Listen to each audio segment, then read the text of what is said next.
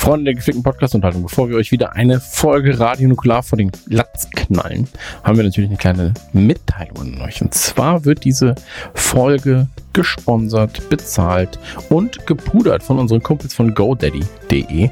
Und ich war jetzt vor kurzem in Hamburg, habe dort für GoDaddy das Go-Team Bau dein Business mit äh, Philipp Westermeier aufgenommen.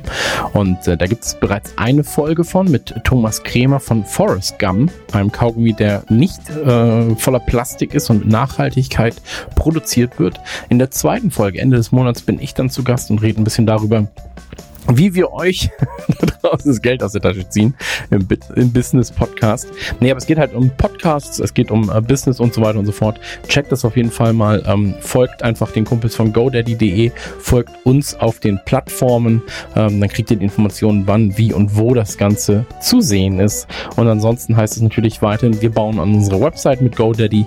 Und wenn ihr eine Website bauen wollt, dann geht mal auf GoDaddy.de, checkt den Homepage-Baukasten und äh, jetzt viel Spaß mit der Folge.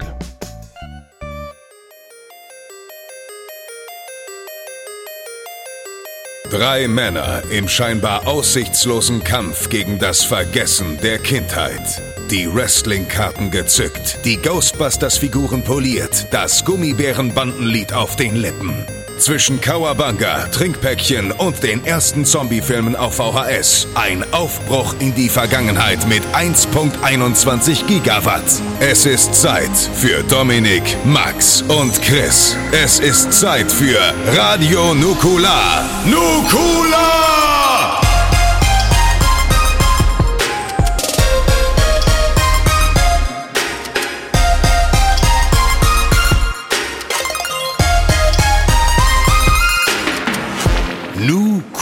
Nukular. Einen wunderschönen guten Tag. Es sind 130 Grad im Schatten und hier ist Folge 38 von Radio Nukular oder umgekehrt. Der Ventilator ist an, damit müssen wir alle leben. Ich hoffe, wir kriegen sie rausgefiltert. Und äh, mit mir schwitzen heute Max Niklas Maria von Nachtsheim, Oh. das arbeitende Volk. Oh. Was war das denn? Was denn mein oh, Ja, Das ist mein, mein, mein, das ist das, was noch geht an diesen Tagen. Mehr geht nicht. oh Gott. Ah, und es schwitzt auch mit, Gott sei Dank alle auf Distanz, Christian Gürnt. Jesus sei mit euch. Ich merke, das wird heute. Das, äh, heute ich kriege ich wieder so Mesh-Gefühle. Ich, hab- ich hatte immer so Mitgefühl mit den Leuten im, in Mesh in der Serie, die ja im Koreakrieg da gesessen haben als Chirurgen im Zelt, die Alkoholiker geworden sind, weil sie ständig ähm, sterbende Leute operieren mussten und Alkohol in sich reingedrückt haben in ihrer Freizeit. So fühle ich mich. eins gerade. Nukular, ja. Ja, ist genau das Gleiche. Ihr merkt, die Vergleiche werden auch immer passender und akkurater.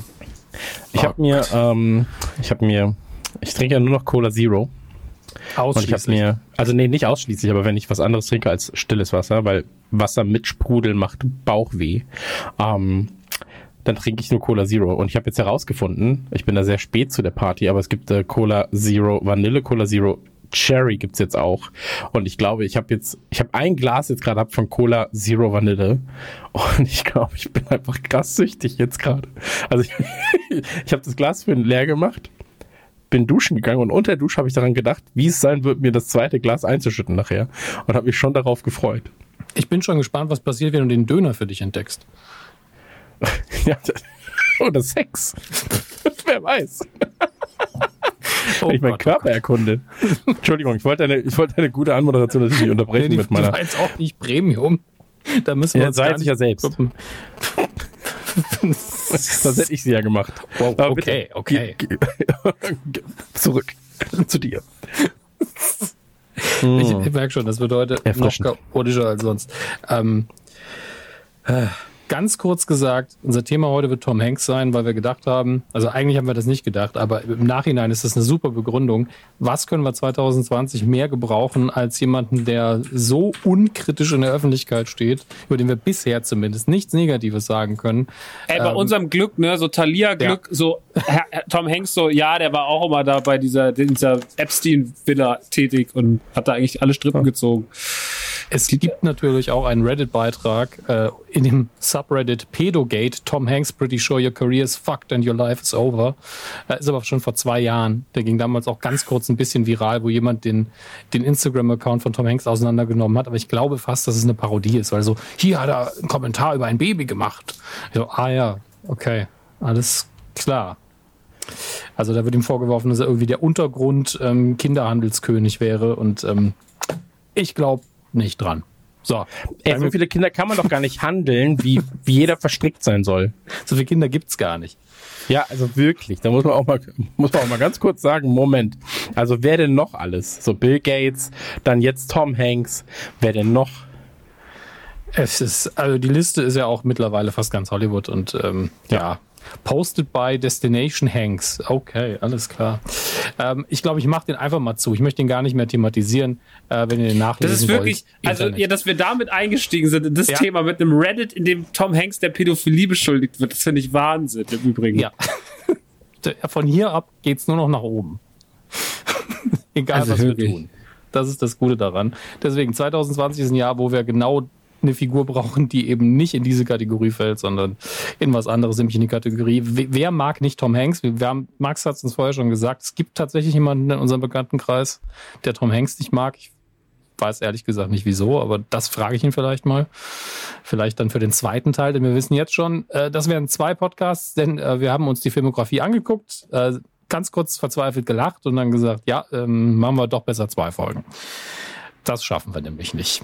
Ähm, Gleichzeitig ist es so, 80er, 90er Jahre, da hat, haben wir sehr viel eh schon gesehen, aber er hat gefühlt jedes Jahr mindestens ein, manchmal drei Filme rausgebracht.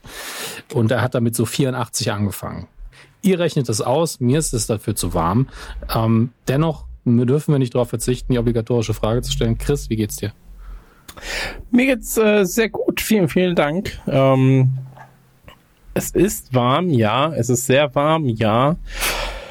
Aber ist es zu warm? Ja. Das weiß ich nicht. Ähm, nee, ey, ganz ehrlich, so, wir, äh, lasst es uns einmal kurz thematisieren. Natürlich Corona immer noch großes Thema. Ähm, es sind gerade in Bayern sind Sommerferien, die haben angefangen. Ist jetzt, glaube ich, die zweite Woche, die dritte Woche, irgendwas. Zeit ist hat ja auch Zeit ist auch egal mittlerweile.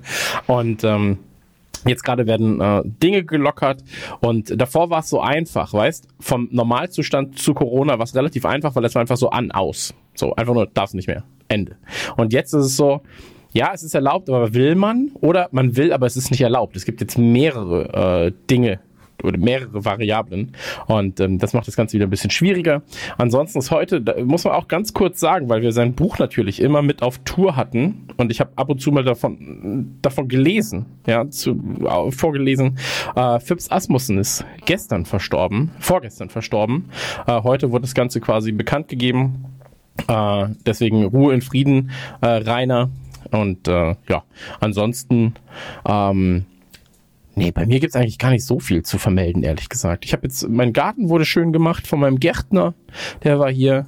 Ähm, das heißt, man kann jetzt auch wieder nach draußen gehen. Es sind sehr, sehr viele, sehr, sehr viel Ungeziefer unterwegs momentan. Bei euch wahrscheinlich auch sehr viele Mücken dieses Jahr. Mhm. Ähm, die Stände im Wasser, die Wasserstände heißt es, ne? Äh, in den Flüssen hier oder in den Bächen sind aber auch extrem hoch. Das ist natürlich dann sehr, sehr gut für Mücken und Getier, ja. Ähm, da habe ich schon einige Mücken erlebt jetzt hier in den, in den letzten Tagen. Ähm, ist eine wilde Sache. Ist wirklich eine wilde Sache. Ansonsten war ich, äh, weiß ich nicht, ob ich das in der letzten Folge schon erzählt habe, ich war in Hamburg bei OMR. Da mhm. habe ich ein äh, Interview gegeben. Ähm, zum Thema Marketing, Schrägstrich Podcast, Schrägstrich, wie baut man als Selbstständiger sein Business auf?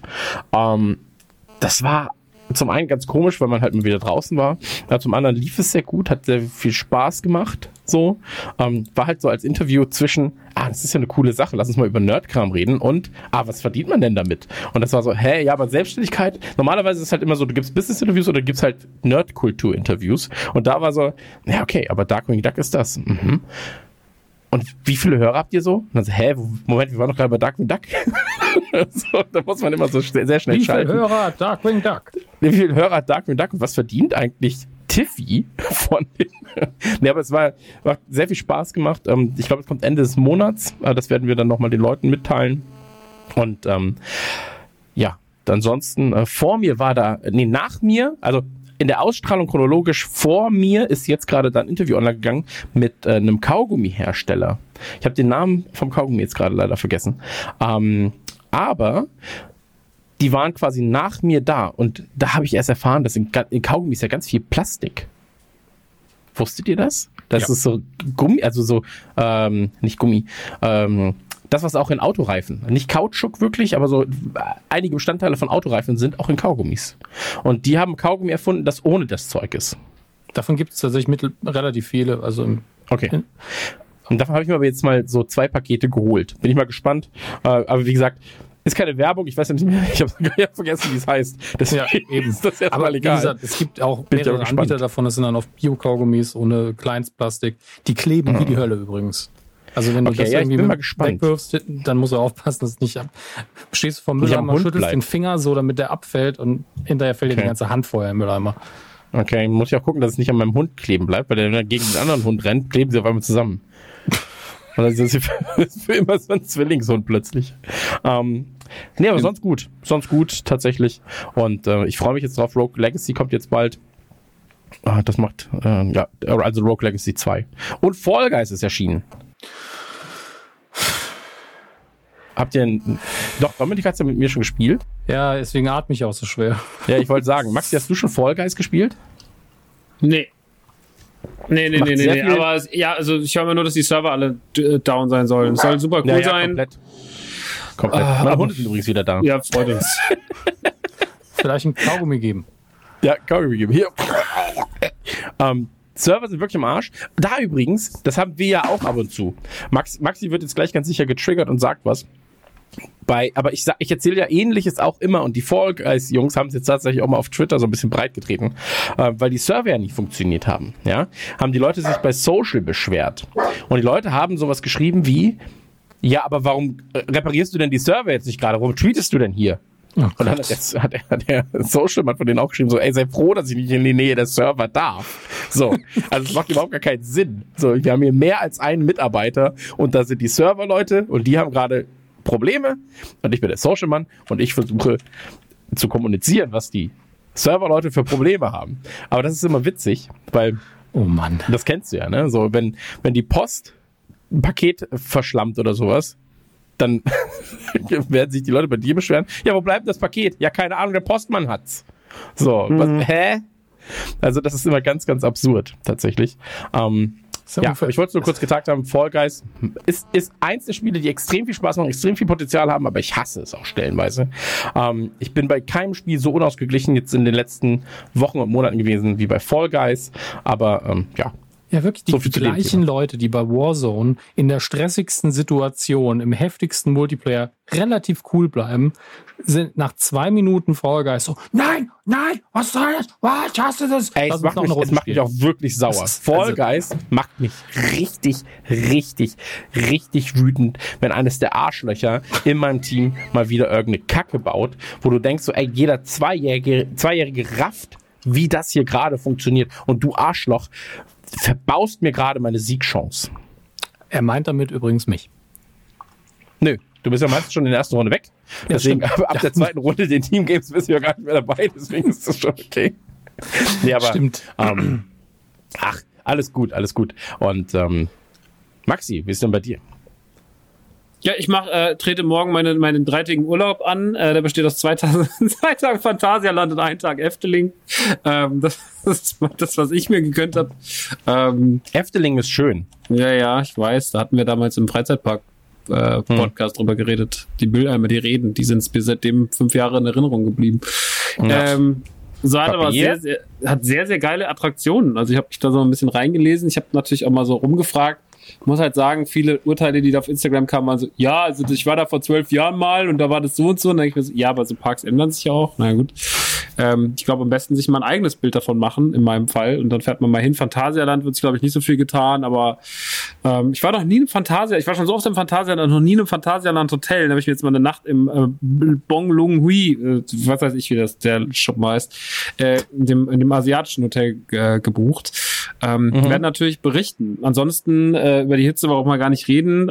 Dazwischen muss natürlich viel gearbeitet werden. Ich habe vorhin schon zu Dominik gesagt, ich bin halt morgen aufgestanden um 8 Uhr, geweckt von der Hitze. In der, ich habe heute Nacht mit ihm geträumt, ich hätte die ganze, ich wäre wahnsinnig gut mit Knossi und Moneymark befreundet. Das war, was ich heute Nacht geträumt habe. Also wirklich, Ja, aber dann bist du aufgewacht und waren doch noch Hammes und Gürn. auch krass schade auf jeden Fall. ja, die Frage ist halt, wer wer ist. So. Ja, ja. Ähm, und auf jeden Fall habe ich dann heute Morgen bin ich auf dem, auf dem äh, habe ich dann gesagt, ja, was mache ich jetzt? Dann mache ich jetzt erstmal Sport und habe den Tag dann eingeleitet mit einer Runde Crosstrainer. Eine halbe Stunde, was sich wirklich angefühlt hat wie vier Stunden bei der Hitze und es war wirklich unerträglich. Also das wirklich, das ist einfach, das war dem Selbstmord, was da passiert ist. Ähm, ansonsten, letzte Woche hatte, was letzte Woche oder vorletzte Woche? Ähm, das war dieses ereignisreiche Wochenende, wo ich, wo samstags erstmal Lego den Release-Tag des Jahres hatte, weil sie irgendwie gefühlt alles rausgehauen haben vom äh, NES. Der natürlich für mich das äh, absolute Knaller-Set ist, äh, eines der schönsten Sachen, die Lego in den letzten Jahren gemacht hat. Ähm, über dieses Super Mario-Set, äh, was jetzt dieses Playset, was ja jetzt rausgekommen ist und noch ganz viele andere Sachen. Tag später war dann das große Dark Souls Durchspielen. Der Gegner wurde gelegt. Da hatten wir, glaube ich, noch gar nicht drüber geredet. Da hatten wir noch keine Chance darüber zu reden im Podcast, aber es ist passiert. Ich habe Dark Souls 3 durchgespielt. Bin so, Yes. so, so, so glücklich darüber. Es hat mich sehr, sehr froh gemacht. Ähm, Jetzt habe ich mich aber erstmal wieder so mit normaleren Spielen die letzten Tage beruhigt, wenn ich mal Zeit hatte. Habe natürlich jetzt die letzten Tage meine Freizeit, die bis- das bisschen Freizeit, was noch dazwischen war, weil wenn man drei Tage in Urlaub will, muss man eine Woche vorarbeiten. Ähm, Deswegen habe ich die letzten Tage dann auch noch ganz viel in die Freizeit dazwischen genutzt, um Tom Hanks Filme zu gucken, worüber wir heute reden werden. Ich habe mir ganz viele Sachen, die ich noch nicht gesehen habe, zu Gemüte geführt, was mich auch in gewisser Weise äh, irgendwie glücklich gemacht hat. Darüber dann später aber mehr, wenn es um die Filme im Einzelnen geht. Und ähm, ja, ich habe irgendwie es ist so ein bisschen, es ist halt bei der Hitze so schwierig. Also irgendwie so einen klaren Kopf zu bewahren und auch sich so, also ich bin auch momentan nicht so richtig kreativ, was ich jetzt glaube ich auch wieder ändern will. Weil ich ja sage, so, ich möchte halt irgendwie wieder was Cooles, Kreatives machen. Nicht nur so, ja, hier ist Podcast Nummer 500 davon und dann ist jetzt hier, ich bin jetzt im NTG-Lager und packe irgendwie wieder kistenweise Spielzeug aus und stell's dann dahin und pack das, schick's an die Leute und so. Ähm, das ist natürlich alles inzwischen so Daily Business und das ist ja auch gut. Aber mein Herz schlägt da eigentlich für die kreativen Sachen. Und deswegen muss man mal gucken, wann ich da mal wieder, ähm, was ich da, wann ich da mal wieder was machen darf. Aber jetzt gehe ich erstmal drei Tage in die äh, wohlverdiente Ruhe. Dann ähm, mache ich das nächste Woche nochmal drei Tage und dann nochmal im September fünf Tage Disneyland.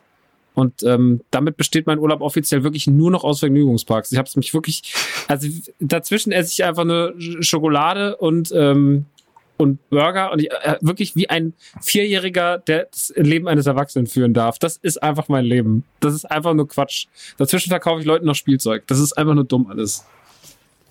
Und red Was über nur in so einem Solta-Automaten. Ey, ich habe wirklich, ich habe also, ich habe das auch gesagt, als ich Big geguckt habe, habe ich gesagt, das bin einfach ich. Also als der in dieser Wohnung steht, in seiner Wohnung steht, den ganzen Tag nur mit diesem Spielzeug beschäftigt ist, in diesem Büro hockt, wo diese Frau immer reinkommt und er immer sich irgendwelche dummen Sachen wünscht und er einfach dann mit dieser diese alte, die ihn eigentlich vögeln will, zu sich geht und er einfach mit ihr ins Hochbett geht und aufs Trampolin und sowas in diesem New Yorker Apartment und diesen Pepsi Automaten hat und diesen Flipper und so, da habe ich gedacht, ja, das ist einfach, das ist mein Leben. Also ich hatte sehr viel. Identifikationsfläche mit mit Big. So, ich habe mich ich hab sehr sehr sehr mit ihm äh, gebondet in dem Film. Glaube ich sofort. Ja, Ah. Ja, bei, mir sieht es vergleichbar aus. Aber ich werde auch bald den Urlaub aufbrechen und muss ein bisschen vorarbeiten. Äh, Und man merkt irgendwie gar nicht, was für Projekte man sich so noch ranzieht. Also ich, ich äh, schneide ja auch zum Beispiel den, ähm, ich glaube, es Hack-Podcast ab und zu, was, es, was auch gemacht werden muss einfach. Und ich vergesse das immer. Es ist immer, also da darf man jetzt Rüdiger nicht sagen, aber es ist mal relativ schnell gemacht. Aber ich vergesse es manchmal. Ich mache es aber immer Zeit fristgerecht. Er liefert das auch relativ spät an, muss ich sagen. Rüdiger, du hörst das wahrscheinlich. Ähm, aber das ist alles kein Stress. Null, weil wir das immer locker hinkriegen. Aber ich ver vergesse immer, dass ich diesen Job noch habe. Und dann bin ich so, ach ja, stimmt, das will ich auch noch machen.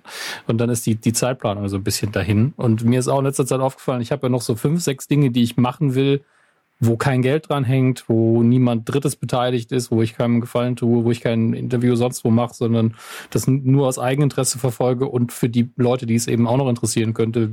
Ich habe ja noch ein Projekt, wo ich äh, ganz viele Interviews führen muss für ein, äh, für ein Lovecraft-Rassismus-Thema, was ich bearbeiten will. Es ist relativ viel Arbeit, aber ich komme einfach gar nicht dazu, gerade Leute anzuschreiben, ähm, weil in den letzten Wochen ich auch noch Club 19 vorgearbeitet habe, etc. pp. Und von all dem Zeug sieht man auch im Moment noch nichts. Das ist deswegen überhaupt nicht motivierend. Ähm, ja, und dann kommt eben die, das Thermometer dazu. Und äh, ja, ich werde jetzt auch morgen noch durchackern und dann sehen wir mal weiter, ob ich äh, den geplanten Urlaub so durchziehen kann, weil dieses Freiarbeiten ist halt wichtig, weil man ist ja immer erreichbar und dann ist die Versuchung groß zu sagen, ja gut, dann setze ich mich jetzt nochmal eine Stunde an den Rechner und dann ist das komplett für den Arsch. Also das ist natürlich im Vergnügungspark, glaube ich, einfacher, dann mhm. zu sagen, nö, ich bin jetzt im Vergnügungspark, ich packe jetzt bestimmt nicht den Laptop aus. Ähm, aber wenn man einfach so irgendwo einen Ruheurlaub macht, kann das schon mal passieren, dass man es dann macht. Im Notfall ist das ja auch sinnvoll und gut. Aber das ist ja nicht der Sinn des Urlaubs. Das hm. darf man in dem Moment nicht vergessen. Das Ey, ist relativ schwierig. Ich glaube, deswegen suche ich mir inzwischen auch so extreme Urlaube aus. Also, dass ich halt entweder sage, so, ja, ich fahre dann halt nach New York sechs Tage oder sowas. ähm, ich dachte, so Extremurlaub, so ich fahre zu Phantasialand. Wow, Leute! Nein, das ist ein Extremurlaub. So Power Raften im Phantasialand. Ja, Power Raften oder Climben oder Bungee Jumping. Nein, so extreme Urlaub im Sinne von, dass man halt die ganze Zeit irgendwie zugeballert wird mit äh, Eindrücken mhm. und überhaupt nicht mit diesem so, ja, ich ähm, leg mich jetzt mal hier hin. Weil ich glaube, dass das gar nicht geht. Also das ist halt, ich glaube, das ist halt der große Vorteil eines ganz normal Angestellten, dass du halt in dieser Selbstständigkeit einfach nie den Kopf mal ruhig hast. So. Also das merke ich auch an Wochenenden. Mir fällt es ganz schwer. Ich merke das schon zum Beispiel beim Einstieg, selbst bei so Spielen wie Last of Us 2 oder bei Ghost of Tsushima, dass ich überhaupt, ich brauche drei Stunden, bis ich überhaupt runtergefahren habe. So, und bis ich mich überhaupt mal auf so die Experience Ghost of Tsushima einlassen kann. Das ist ganz, die ersten drei Stunden sind die, sind die Hölle bei sowas. So, das ist dann mhm. so 30 Minuten spielen, dann wieder unruhig, ja, ich muss noch mal ins Handy, dann gehe ich noch am Computer, dann bin ich noch mal kurz da, dann stehe ich auf einmal plötzlich in der Küche. Dann wieder so, okay, 20 Minuten spielen, dann wieder, ah, Handy, ah, was ist denn hier schon wieder los? Ah, fuck you. Äh, äh, äh. So, und das geht, und dann hast du das, das braucht drei bis vier Stunden, bis ich mich mit dem Spiel akklimatisiert habe, wo ich dann wirklich sage so, jo, jetzt ist mein Handy weg, so. Und das ist im Urlaub genauso mhm. schlimm. Deswegen, ich äh, nehme auch teilweise überhaupt keine Laptops mehr mit und so und habe ja auch meine E-Mails nicht auf dem Handy synchronisiert, weil ich halt einfach so, wenn mich jemand, also ich werde auch inzwischen, wenn dann irgendwann, wenn du unterwegs bist und du willst einfach eine Ruhe haben, dann schreibt jemand uns, ja, ich weiß, du bist gerade aber. Und ich so, nee, aber gibt's dann nicht. So, wenn der Papa weg ist, ist der Papa weg. Regel deinen Scheiß. So, das ist halt nervig. Das muss man halt lernen. Und deswegen sowas wie Phantasialand oder wie äh, so, so in eine große Stadt fahren oder sowas, da hast du ja überhaupt nicht die Zeit, groß darüber nachzudenken. Da gehst du morgens raus, bist den ganzen Tag nur am Machen, hast Action, Action, Action und dann gehst du abends entfällst in dein Bett so, und das machst du dann drei Tage hintereinander und dann bist du wieder, dann bist du halt, äh, das ist halt auch nicht entspannt, aber du bist zumindest mal weg von dem üblichen Scheiß. Das mit dem Wochenende haben wir jetzt hier so umgesetzt, dass wirklich der Sonntag bis auf Ausnahmefälle komplett heilig ist und das fällt mir unfassbar schwer. Mhm. Weil, weil ich sonntags nach dem Aufstehen mein Kopf dann so, okay, was machst du heute? Und so, du machst heute nix. Ich muss dann wirklich diesen Satz mir sagen, du machst heute nix. Mhm. Du hast ja heute keinen Termin dahingelegt, du hast brauchst jetzt auch nicht an irgendwas anderem zu arbeiten. Am besten setzt du dich gar nicht erst an den Rechner, es sei denn, du zockst für dich selber. Und das muss ich mir ganz bewusst machen, weil einfach der Automatismus auch so ist, okay, ich setze mich jetzt hier hin. Ein bisschen von unserer Arbeit ist halt auch immer Quatsch. Das wissen wir ja alle, da muss uns auch keiner dran erinnern. Ähm, dass man halt auch spielt und Filme guckt, um zu arbeiten. Dass das natürlich in Anführungsstrichen Quatsch ist, aber eben auch Arbeitszeit. Und ähm, deswegen passiert das auch einfach manchmal. Und das ist wirklich sonntags versuche ich fast gar nicht in dieses Zimmer reinzugehen. Mhm. Das ist echt schwierig. Ja, kann ich aber nachvollziehen. Also geht mir halt einfach genauso. Ja, und jetzt gerade mit halt diesem, hm? ja. Nee, ich mag halt nur mit diesem NTG-Stress momentan, das halt nochmal. Ich meine, ich bin ja froh, dass das jetzt nochmal, dass das jetzt anders läuft und dass jetzt auch diese ganze Toy-Sektion und sowas halt so bei uns so langsam anzieht, ne? Aber ist schon krass. So, ist schon krass, wenn du halt merkst, so, yo, alles klar, ich muss jetzt hier mal ein bisschen, ich muss mich ja, jetzt hier mal beherrschen. Die, diese Übergangsphase von man verkauft mehr, man kann aber noch nicht dafür sorgen, dass man selber dadurch weniger arbeitet. Ey, es ist halt wirklich, also das, und das kann ich fast über alle Projekte sagen, in denen ich beteiligt bin, oder über alle Projekte. Alle Projekte sind so groß, dass man nicht mehr sagen kann, sie sind kleine, kleine Kackprojekte. Mhm also die haben alle irgendwie, die machen alle irgendwie Gewinn und sind alle irgendwie, ne, also wenn ich jetzt mal so ekelhaft Business, die machen alle Gewinn, die werfen alle Kohle ab, ähm, aber die sind auch alle nicht groß genug, als dass man da sich mal zurücklegen kann. Man ist in allen tief drin. In dem Moment, wo NTG angezogen hat, stehe ich halt nicht mehr einmal die Woche im Lager, sondern ich stehe inzwischen dreimal da, obwohl wir jetzt eine Festangestellte haben. So, weil halt einfach, weil es halt einfach trotzdem nicht hinhaut, weil einer muss die ganze Scheiße ausdrucken, die andere Person packt schon die ganze Zeit, da muss man teilweise irgendwelche schweren Pakete rumschleppen, äh, die meine Mom einfach nicht tragen kann und sowas. Und das ist halt einfach, das, äh, auf einmal stehst du dreimal die Woche da und bist halt nicht mehr, äh, bist halt nicht mehr ähm, mal da und fragst du, yo, braucht ihr mich oder sowas, sondern die Verantwortung ist gewachsen. Mit dem wachsenden, mit den wachsenden äh, Zahlen äh, an, an Verkäufen, an Abverkäufen sind auch die, ist auch die Verantwortung gewachsen. Ja. Aber ist ja geil auch. Aber es ist halt blöd, dass man halt immer so in einem Zwischenstatus ist. Es ist nicht, es ist noch nicht groß genug, als dass man jetzt mal sagen kann, okay, die Aufgaben sind klarer verteilt, sondern man muss auch noch immer überall tanzen und das nervt halt. Aber das Problem ist auch, das äh, gibt's ja auch, wenn du sagst, ähm,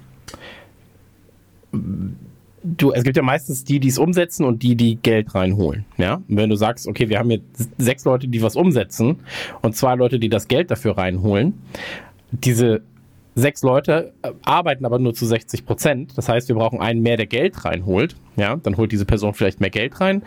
Dann ist aber die Auslastung wieder bei 120 Prozent bei den Leuten, die es umsetzen. Das heißt, du brauchst wieder einen mehr. Mhm. So, dann ist es wieder bei 80 Prozent. Du hast aber einen mehr und das heißt wieder, du brauchst eigentlich einen mehr bei beim Verkauf, der wieder Geld reinholt. Und dann spiegelt sich das so irgendwann und hast du irgendwann 100 oder 200 Mitarbeiter.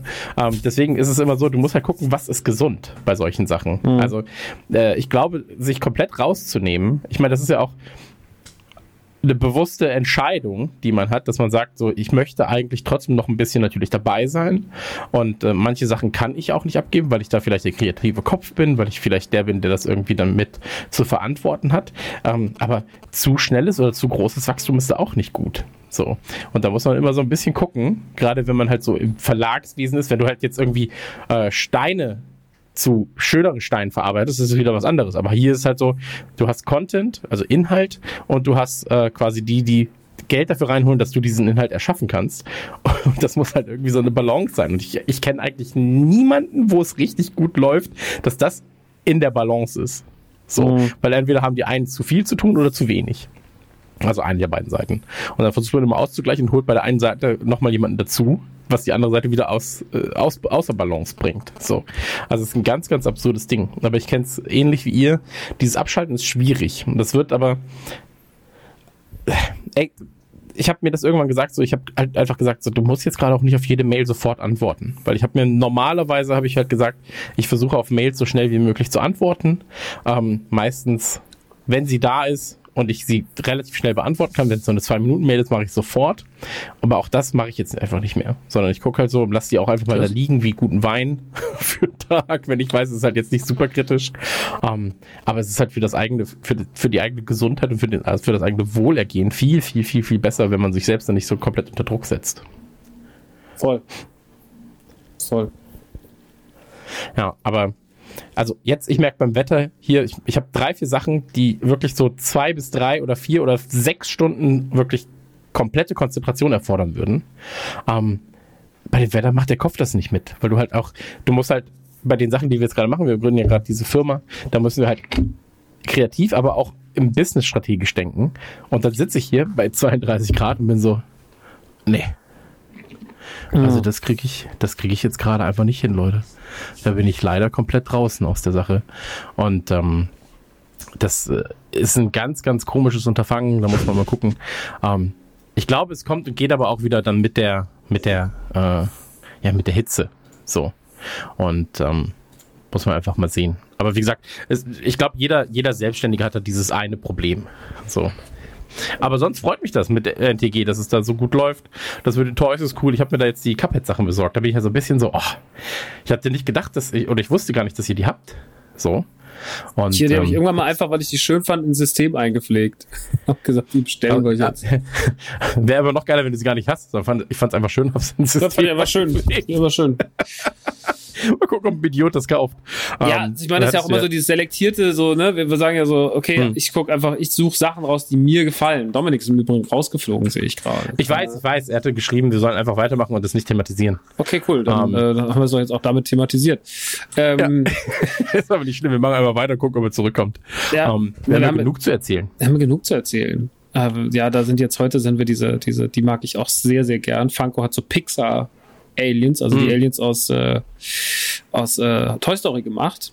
Mit Mhm. so Remix heißen, die Pixar Remix. Die, die Aliens tragen dann immer ein Kostüm von anderen Pixar-Filmen. Also die, der eine ist als Story verkleidet, einer ist verkleidet als Woody, einer als Buzz und so weiter und so fort. Und die sind so franchise-übergreifend. Einer ist der Opa von oben, einer ist der Hund, einer ist der Junge, der, der, äh, wie heißt der, Dougie? Nee, ich weiß nicht mehr. Der Kleine auf jeden Fall und Russell. Und äh, das ist halt mega geil. Also mit sowas kriegst du mich halt für richtig krass mit so, ja, komm, wir mischen einfach äh, zwei Franchises und machen einen coolen Pop draus. Mega. Also mit sowas irgendwie, oder Max und sein Kuschelmonster haben wir jetzt so kleine Actionfiguren und sowas. Ich bin halt, ich probiere da halt super viel rum. So, halt, also mir macht es aber mega viel Spaß, einfach den Toy-Sektor zu füllen. Tja. Liebt es stark bei NTG. Macht schon Bock. Aber es ist halt super kleinteilig. Also es ist halt einfach die kleinteiligste Arbeit, die es gibt. Bist du noch da? Ja. Okay. Ich war, ich habe dir gerade geschrieben, mein Rechner hat gerade neu gestartet. Als du sagtest, da gab's die Pixar-Aliens und dann war ich so, mhm. Und dann so, okay, Neustart. Und dann so, hä? Jetzt habe ich dir geschrieben, mach weiter. jetzt hätte ich einfach gesagt, ja, ist doch gut. Okay, also sind jetzt einfach alle von Nukulama ganz kurz weg gewesen. Dann ist es jetzt mein Podcast, Leute. Willkommen in der Man Cave. Schön, dass ihr da seid. Ähm, wir reden heute über ähm, Lego Super Mario. Top oder Flop? Das ist die große Frage. Und ich kann euch sagen, Top. Hast du schon mal, hast du eigentlich schon mal Lego Mario gesehen? Äh, ja, ja, ich habe ich hab Lego Mario, Lego Mario, äh, Mario, Lego, Lego Mario. Mario, Super Mario Brothers, das bin ich, wenn ich mal wieder Pommes esse. Ähm, aber äh, Lego Mario habe ich gesehen. Ähm, ich finde den NES geil und das ist doch auch so in Verknüpfung. Du kannst auch mit den Toysets dann da spielen. Oder ich habe ich hab das in der Werbung nicht gerafft. Du kannst den, den, wenn du diesen Mario hast aus diesen Playsets, kannst du den auf den NES setzen und dann kommt die, äh, kommt die Musik. Ah, okay. Den, NES finde ich geil, aber ich habe hier noch zwei große Sets stehen, die ich noch aufbauen müsste. Mhm. Und ich habe auch nicht so viel Platz. Also ich habe jetzt gerade mein Homeoffice umgebaut. Ich werde es jetzt nochmal umbauen. Vielleicht habe ich dann mehr Platz. Aber ich habe dann auch noch überlegt, ach shit, Alter, ich habe ja auch noch diese Büste bestellt von Diablo und ich habe die Lilith-Figur aus Diablo bestellt. Und die Lilith-Figur hat ja 30 Zentimeter Boden und ist 65 Zentimeter hoch. Und ähm, das ist natürlich ein Brecher. So, Ist ja was Kleines ja auch so noch zwischendurch. unterbekommen. Ja, ja, ich habe hab ein kleiner Snack, ein kleiner Figuren-Snack, den ich mir da bestellt habe. Ähm, und das hat mich äh, dann auch ein bisschen aus der Bahn geworfen, als ich dann mal wirklich die, die Dimensionen dieser Figur abgemessen habe. Weil ich war so, ja gut, es gibt eine Lilith-Figur. Und da steht äh, erst Pre-Order, erste, erste Welle quasi. Da war ich direkt so, ja, die hole ich doch. Und danach habe ich erst gerafft, dass da Inch steht und nicht Zentimeter, weil ich war erst so, ja, 26 Inch oder so sind das. Und ich so, 26 Zentimeter, ja gut, das ist schon relativ teuer. Aber die wird schon sehr hochwertig sein. Und dann so, ach so, es sind Inch. Oh, ja gut, dann sind es Oh. mal 60 Zentimeter oder sowas. Ähm, ja, äh, da muss ich jetzt ein bisschen Platz schaffen, aber da freue ich mich drauf. Freue ich mich drauf. Die sieht richtig, richtig krank aus. Ähm, und äh, das, das wird was Feines. Die müsste jetzt im August, glaube ich, sogar kommen. Und die Büste von Diablo, die ist ein bisschen kleiner. Also die Lilith-Figur hat 500 gekostet und die Büste von Diablo 150. Ähm, aber die ist auch sehr, sehr schön und detailliert, zumindest auf den Bildern. Das ist ja ist, ist halt alles so eine Bildsache. Und ich bin halt davon weg, mir so viel Kleinteiliges zu holen. Also die Cuphead-Figuren, da war ich auch erst so, ah, die sind schon wieder so kleinteilig eigentlich. Ähm, Dieses also, gehen aber sind jetzt Nee, nee, also klein, klein, äh, Ja. nicht kleinteilig. Ähm, und da wäre ich zum Beispiel auch so, ey, ich würde lieber 200 ausgeben und hätte dann eine krasse Figur. So, Mhm. weißt also so gibt's halt in der Form dann von Cuphead nicht. Ähm, und da war es dann so, okay, Cuphead nehme ich dann auch das. Dieser Cuphead DLC hat sich auch verschoben, ne? Ja, ja. Gerade kam die News rein bei mir hier, das Halo Infinite sich auch verschoben hat jetzt auch Ja, 2000. 2021. Ne? Ja. Aber es Ja, vielleicht oder vielleicht kommt es dann auch für die Xbox äh, Series X und nicht mehr für die PlayStation 1. Vom Look her zumindest. Na, Nee, halt, aber ey. Mhm.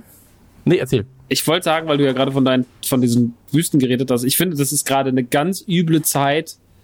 Ähm, also jetzt mal trotz Corona und Geldmangel und sowas, ich habe das Gefühl, dieses, diese Collectible, dieser Collectible-Bereich seit ein, zwei Jahren nochmal so krank anzieht und dass auch das, was Hm. kommt, immer geiler wird.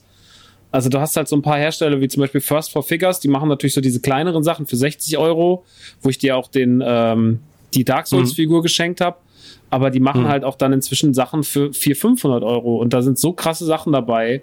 Ähm, es ja. gibt so in so vielen Sektoren inzwischen so geiles, geile Collectible-Sachen, so schöne Spielsachen, so schön, was du dir hinstellen kannst. Du kannst ja halt jede Woche eigentlich momentan eine geile Sache bestellen für 300, 400 Euro. Mhm. Und dann ist die, ist die bestellt der nächste so, ja, das ist geil. Und dann ist direkt schon wieder so, yo, ähm, Fool's Paradise ja. hat heute das und das angekündigt und dann bist du so, ja, und dann der und der macht das und First Pfiffiger macht das. Hm. Das ist krass momentan. Also dieser Sammler-Toy-Markt, der ist momentan, ist wirklich überladen und qualitativ auch teilweise echt heftig. So. Also hm. das ist schon. Aber glaubst krass. du, dass das einbricht wieder irgendwie jetzt? Also das ist so, hier ist die Welle, hier ist die Welle, hier ist die Welle, hier ist die Lizenz, hier ist die Lizenz, hier ist die Lizenz. Und dann irgendwann wird es so sein, dass man sagt, na, müssen wir mal. Das ich funktioniert meine, jetzt nicht mehr für uns. Hochwertige Deko im Sinne von Kid Robot und sowas, das gibt's ja schon seit, gibt's ja schon seit Ewigkeiten. Hm. Momentan ist es halt, sind es halt sehr, sehr viele. Es ist halt die Frage, was sich da durchsetzt, weil wenn du natürlich zehn hast, aber zehn liefern auch qualitativ krass ab. Keine Ahnung. Ich meine, es gibt inzwischen so viele Franchises, wozu du was machen kannst guck dir mal an, was Hot Toys jede, momentan rausballert, so, oder ja. was halt auch so Limited Run oder sowas rausballert. Die sind halt alle irgendwie, egal jetzt ob im Gaming- oder Spielzeugsektor. Keine Ahnung, das ist schon, schon krass momentan. Also ich merke das auch im hm. Discord, wie halt, also und wer auch ja übertreibt momentan, das ist auch wieder kleinteilig, wer übertreibt ist Funko. Funko haut halt hm. momentan hm. so, dann denkst du so, okay, krass, diese Pixar Remix Funkos finde ich mega geil. Dann kommt auf einmal so, ja, wir haben jetzt im Übrigen die McDonalds Funkos gemacht und bist so, pff, die McDonalds Funkos sind richtig krass. Ah, okay, jetzt haben sie die ganzen PlayStation Funkos angekündigt, hier mit Death Stranding und Twisted Metal und äh, wer war noch alles dabei? Waren so ein paar richtig krasse Funkos, Ratchet und Clank. Die sehen auch mega geil aus. Okay. okay, so, ja, okay, cool. Das ist jetzt auch noch alles oder was? Ja, und dann noch das, und dann noch das, und dann noch das, und dann gibt's noch hier das, und dann gibt's exklusiv bei GameStop gibt's nur das. Aber bei Müller gibt's das, und dann hier noch dieses SDCC-Sachen und so. Das ist, du kannst dich momentan tot kaufen mit Collectibles. Hm, okay, okay. Ja, es ist halt. Äh, ich habe halt begrenzt Platz. So, ja, ja, ich auch. Weißt Und ähm, ne, du bist umgezogen deswegen, Bruder. Also gefühlt zumindest, weißt du, das ist ein, ja. ein kleines Zimmer, weißt ähm, Ich finde das aber geil. So, weißt du, ich würde das, würd das wahrscheinlich auch machen. Ähm, aber hier in München rechne ich halt meistens so, okay, das ist jetzt quasi ein Quadratmeter, den diese Figur wegnehmen würde. Der Quadratmeterpreis hier ist extrem hoch. Das heißt, pro Jahr zahle ich das und das eigentlich nochmal drauf, wenn ich das wirklich kaufen will. Ja. Ähm, und dann bin ich so, na, das macht jetzt aber wenig Sinn. So. Ähm, aber dabei, wie gesagt, bei diesem Diablo und, und äh, bei der Lilith-Starter, da konnte ich einfach nicht anders. So. Ich warte ja noch darauf, dass es den ähm, Merc aus Rocket League irgendwie noch als so halbgroßes Modell gibt. Ich weiß noch nicht genau wie groß, vielleicht so wie der Funko ähm, Turtles Bus, so in der Größe. Mhm. Ähm, und da von dem Merc von Rocket League, das ist quasi ein Fahrzeug aus Rocket League, ähm, das fände ich auch funny, so, wenn man den vielleicht auch noch so ein bisschen lackieren könnte, wie man den selber hat, so, und auch aus Metall wäre, so, also nicht aus, nicht aus dieser Funko Plastikmasse. Ähm, ich glaube, das wäre ganz cool. Aber naja, man wird ja noch träumen dürfen, glaube ich. Das ist halt das Wichtigste. Das darf man ja. Ja. Ähm, ich würde sagen, wir warten zwar jetzt noch auf Dominik, ja, der vielleicht auch gerade einfach noch ein Gebet äh, gehen unseres Herren schickt, ja, aber wir können ja einfach mal kurz er erwähnen und erzählen, weil wir haben ja, da machen wir jetzt mal einen kleinen Übergang, ja, wo wir weiter erzählen wollen. Ähm, wir haben ja noch andere Folgen in diesem Monat geplant. Da können wir mal ganz kurz so einen kleinen Ausblick geben. Dann kommt Dominik ganz sicher wieder und dann fangen wir mit Tom Hanks an. Ich glaube, das ist ein ganz guter Übergang. Ähm, denn in diesem Monat wartet auf die äh, verehrte Hörerschaft, ja, auf euch da draußen, auf die Gefolgschaft der Nukularis wartet ein Paket aus vier Folgen, Max. Stimmt. Der August ist ganz schön voll. Ja. Also, das ist der Monat, in dem wir eigentlich Urlaub nehmen. Ja, ja. so, das macht halt gar keinen Sinn. Ja, wann releasen wir denn alle Folgen? Ja, auf keinen Fall im August. Ja, stimmt. Aber, oh, ja. Und dann haben wir über die Themen nachgedacht, die im August wichtig sind. Und dann haben wir gesagt, ja, doch müssen wir. Also, heute gibt es äh, Teil 1 von, äh, ich wollte sagen vom Dschungelcamp, was kompletter Unfug ist. Äh, Teil 1 von Tom Hanks. Ähm, dann gibt es, ähm, ich weiß nicht, wie ich, wie ich drauf kam. Dann feiern wir 10 Jahre PlayStation Plus. Äh, ist viel passiert. Und wir werden ähm, eine Folge aufnehmen über das Thema Shaming, Schrägstrich Body Shaming. Und wir werden natürlich auch thematisieren müssen, was mit der Gamescom in diesem Jahr ist. Ähm, wird ähnlich sein wie bei der E3. Ich bin mal sehr gespannt, wie die Gamescom das Ganze umsetzen wird. Für mich erschließt sich ja das Konzept noch nicht ganz der Gamescom. Es ist ja eine virtuelle Messe. Das heißt, die Gamescom möchte eigentlich von Spieleherstellern exklusive Trailer haben, die sie auf ihrer Seite, auf ihrer Plattform zeigt. Und im Idealfall bezahlen die Publisher noch dafür, damit die Gamescom Geld verdient. Was aber gar keinen Sinn macht, weil die, also warum soll Call of Duty zum Beispiel was Exklusives auf einer anderen Seite zeigen? Es sei denn, die App von der Gamescom hat 200 Millionen Downloads. So, weißt? Also es macht eigentlich keinen Sinn. Ich bin mal sehr gespannt, wie das Ganze dann jetzt wirklich umgesetzt wird. Ähm, aber das werden wir dann thematisieren. So. Ähm, und da bin ich sehr gespannt, was äh, die Gamescom bringt. Ich meine, die E3 hat einige Sachen gebracht. So, ähm, ob wir zur Gamescom dann endlich Preise erfahren, ich weiß es nicht. So, ich bin sehr gespannt. Aber das werden wir dann ähm, genauer eruieren. Ende August. Also ich glaube, das wird wirklich so an den letzten beiden Tagen, einer von beiden wird es dann released. Ähm, aber da freue ich mich drauf. Schöne vier Folgen geballert und dann hat man sich auch äh, Phantasialand und der Efteling verdient. So nämlich. Ach, Dominik ist wieder da. Ja, das ist ja was ganz Feines. Hallo Dominik, wie war's? Ähm, ich habe mir nur gedacht, ist natürlich cool, dass wir alle gerade so ein bisschen vorher über, als ich noch da war, über Produktivität und Zeitmanagement und so geredet haben, dass wir jetzt in die Pause wollen, deswegen natürlich vorher noch viel wegarbeiten wollen. Und dann hat mein Plan hier keinen Bock mehr gehabt auf mich.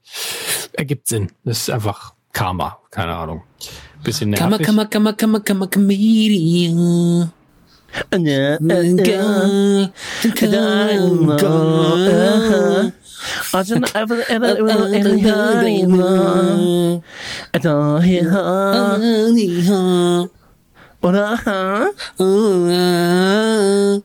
Das sind die nächsten drei Stunden, meine Damen und Herren. Das wäre ein toller Tom Hanks Podcast. Also ich finde eigentlich auch, Tom dass hängen Nukula Live, ist ist, Nukula Live ist zurück. Nukula Live. Komm, komm, komm, komm, komm, Comedian. Dann haben es noch auf der Couch wieder so Zeige und Daumen, äh, Zeigefinger, Daumen gespreizt, hält sich links und rechts die Schläfen damit fest, Kopf leicht Ja. nach unten geneigt, gleich Kopfschütteln und ist so, naja, gibt ja trotzdem auch einfach Geld. So, Und dann Hintergrund hört man, kommt. Komm, komm, Der komm, Check komm, kommt. komm, komm, Comedian.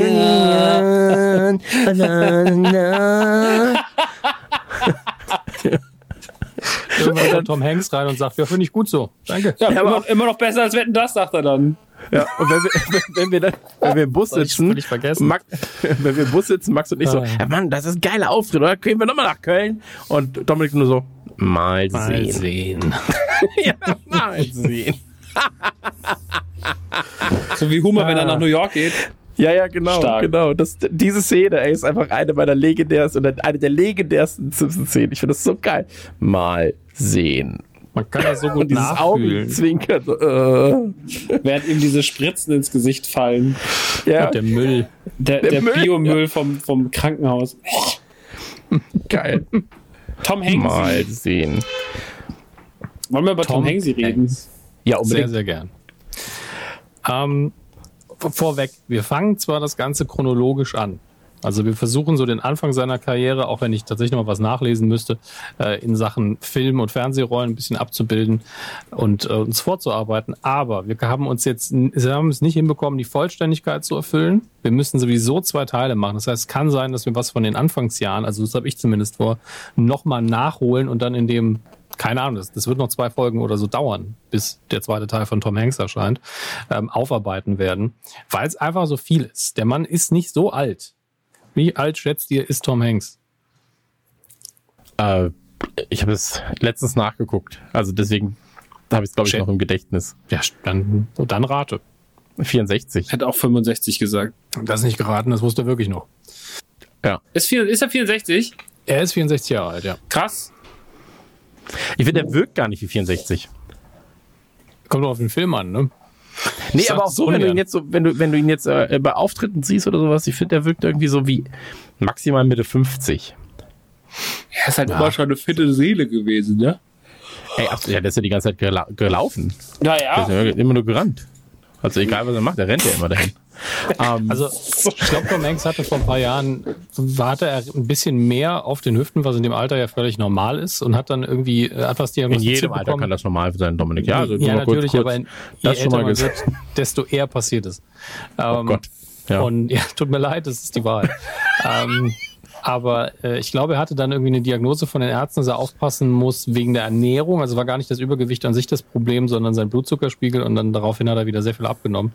Ähm, da ist auch relativ viel auf und ab zu sehen innerhalb der Karriere für die Rollen, da werden wir ein bisschen drauf eingehen. Aber ich glaube, das Musikvideo zu einem Carly Rae Jepsen Song, ich habe ihn sogar in unseren Ablauf irgendwo reingeschrieben, das relativ neu ist. Da ist er, glaube ich, auf seinem äh, Höchstgewicht der letzten Jahre und kurz danach äh, hat er dann wieder krass abgenommen. Wie gesagt, aus gesundheitlichen Konsequenzen ähm, ist das passiert und äh, deswegen wirkt er jetzt auch wieder ein bisschen fitter und jünger. Ich, ich fand, er hatte da kurzzeitig, hat er genauso alt ausgesehen, wie er war. Und er, normalerweise ist ja so, man verliert ein paar Kilo und dann wirkst, wirkst du psychologisch sogar älter ganz oft, weil man mit den runden, rosigen Wangen verbindet man eher Jugend, was ein bisschen komisch ist. Ähm, worauf wollte ich eigentlich am Anfang hinaus? Ich habe es vergessen. Ah ja, genau. Er ist äh, 64 Jahre alt, 56 geboren und äh, hat in der IMDb, was ja die verlässlichste Quelle aller Zeiten ist, ähm, hat er als Schauspieler, ich hatte es eben noch, äh, hat es mir noch gelistet, äh, ja, wo ist es denn? Muss ich wieder auf Schauspieler draufklicken oder was ist hier los? Äh, 92 Credits. Davon ich ich habe in der IMDb nicht so viele, bin ich ganz ehrlich. Ähm, Nee, du könntest ja jede Folge in, äh, von äh, Game One oder sonstiges, wo auch nur mal dein Gesicht kurz zu sehen war, eintragen. Dann kämpfst du schon irgendwann drauf. Ja gut, das stimmt. Ähm, aber bei ihm sind das ja, also es sind natürlich auch Auftritte in der Daily Show oder sonst wo. Aber es sind auch einfach verdammt viele Filme.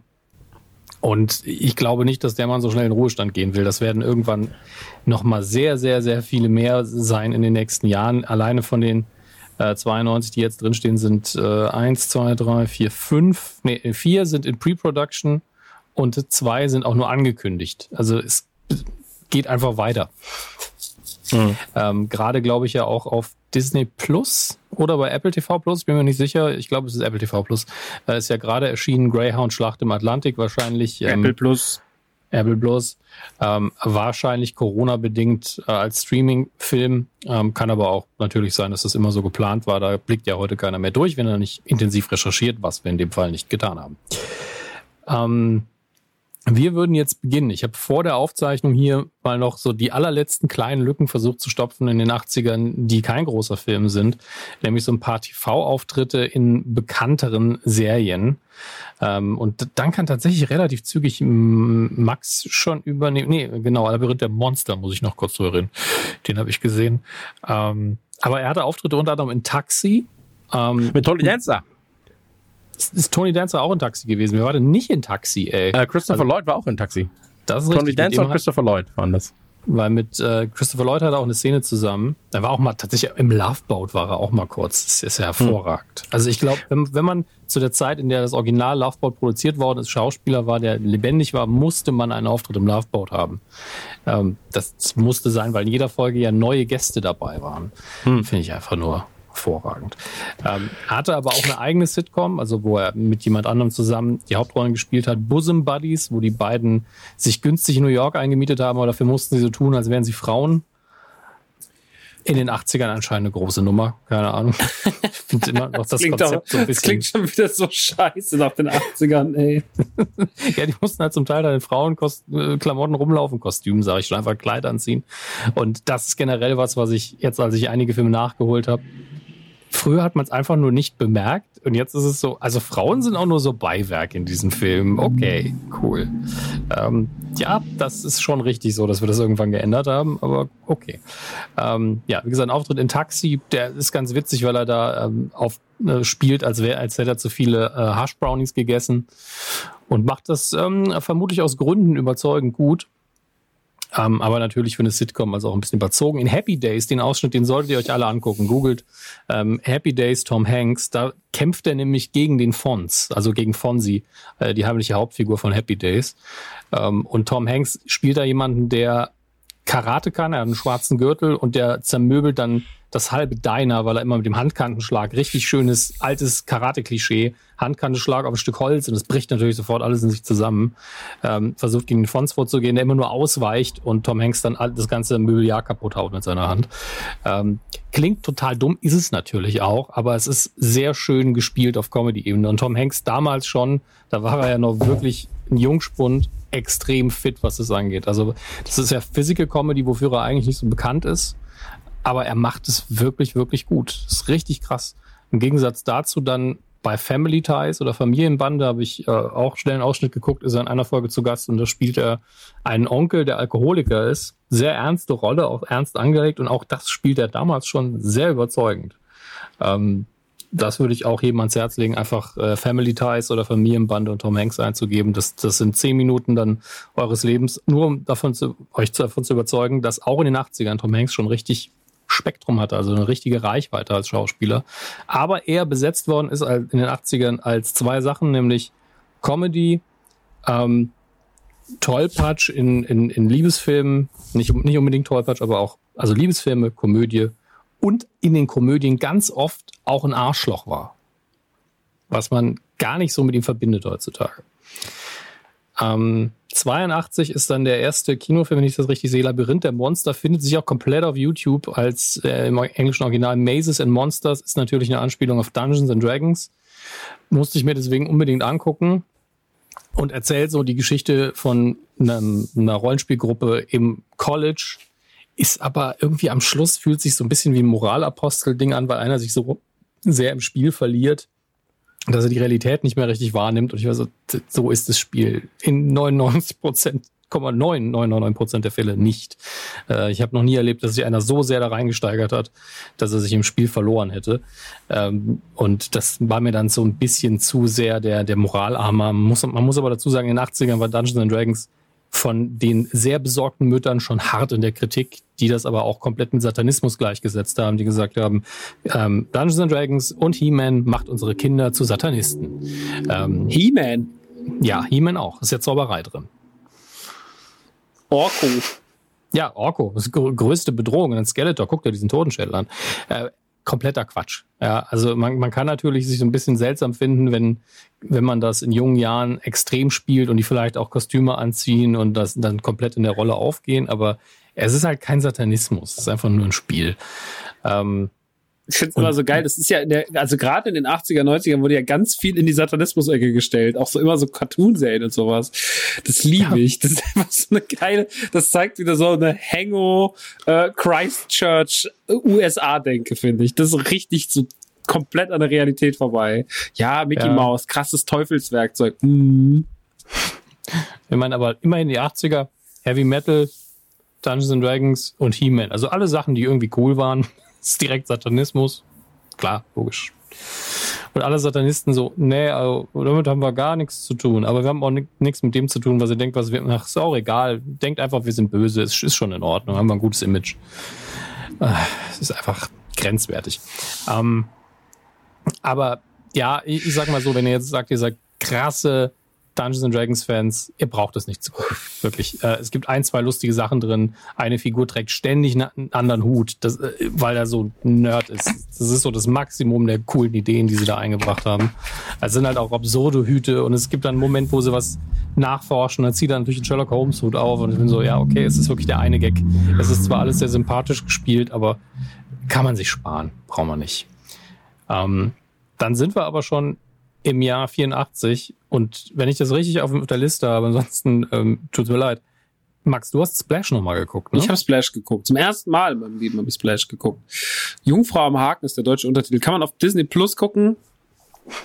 Disney hat immerhin zwei Tom Hanks Filme, ne drei, wenn man Toy Story noch mitrechnet, äh, drei Tom Hanks Filme bei sich gelistet und äh, Splash musste ich mir natürlich angucken, weil ich richtig krass Bock hatte auf vor allem den 80er Jahre Tom Hanks und Daryl ähm, Hannah.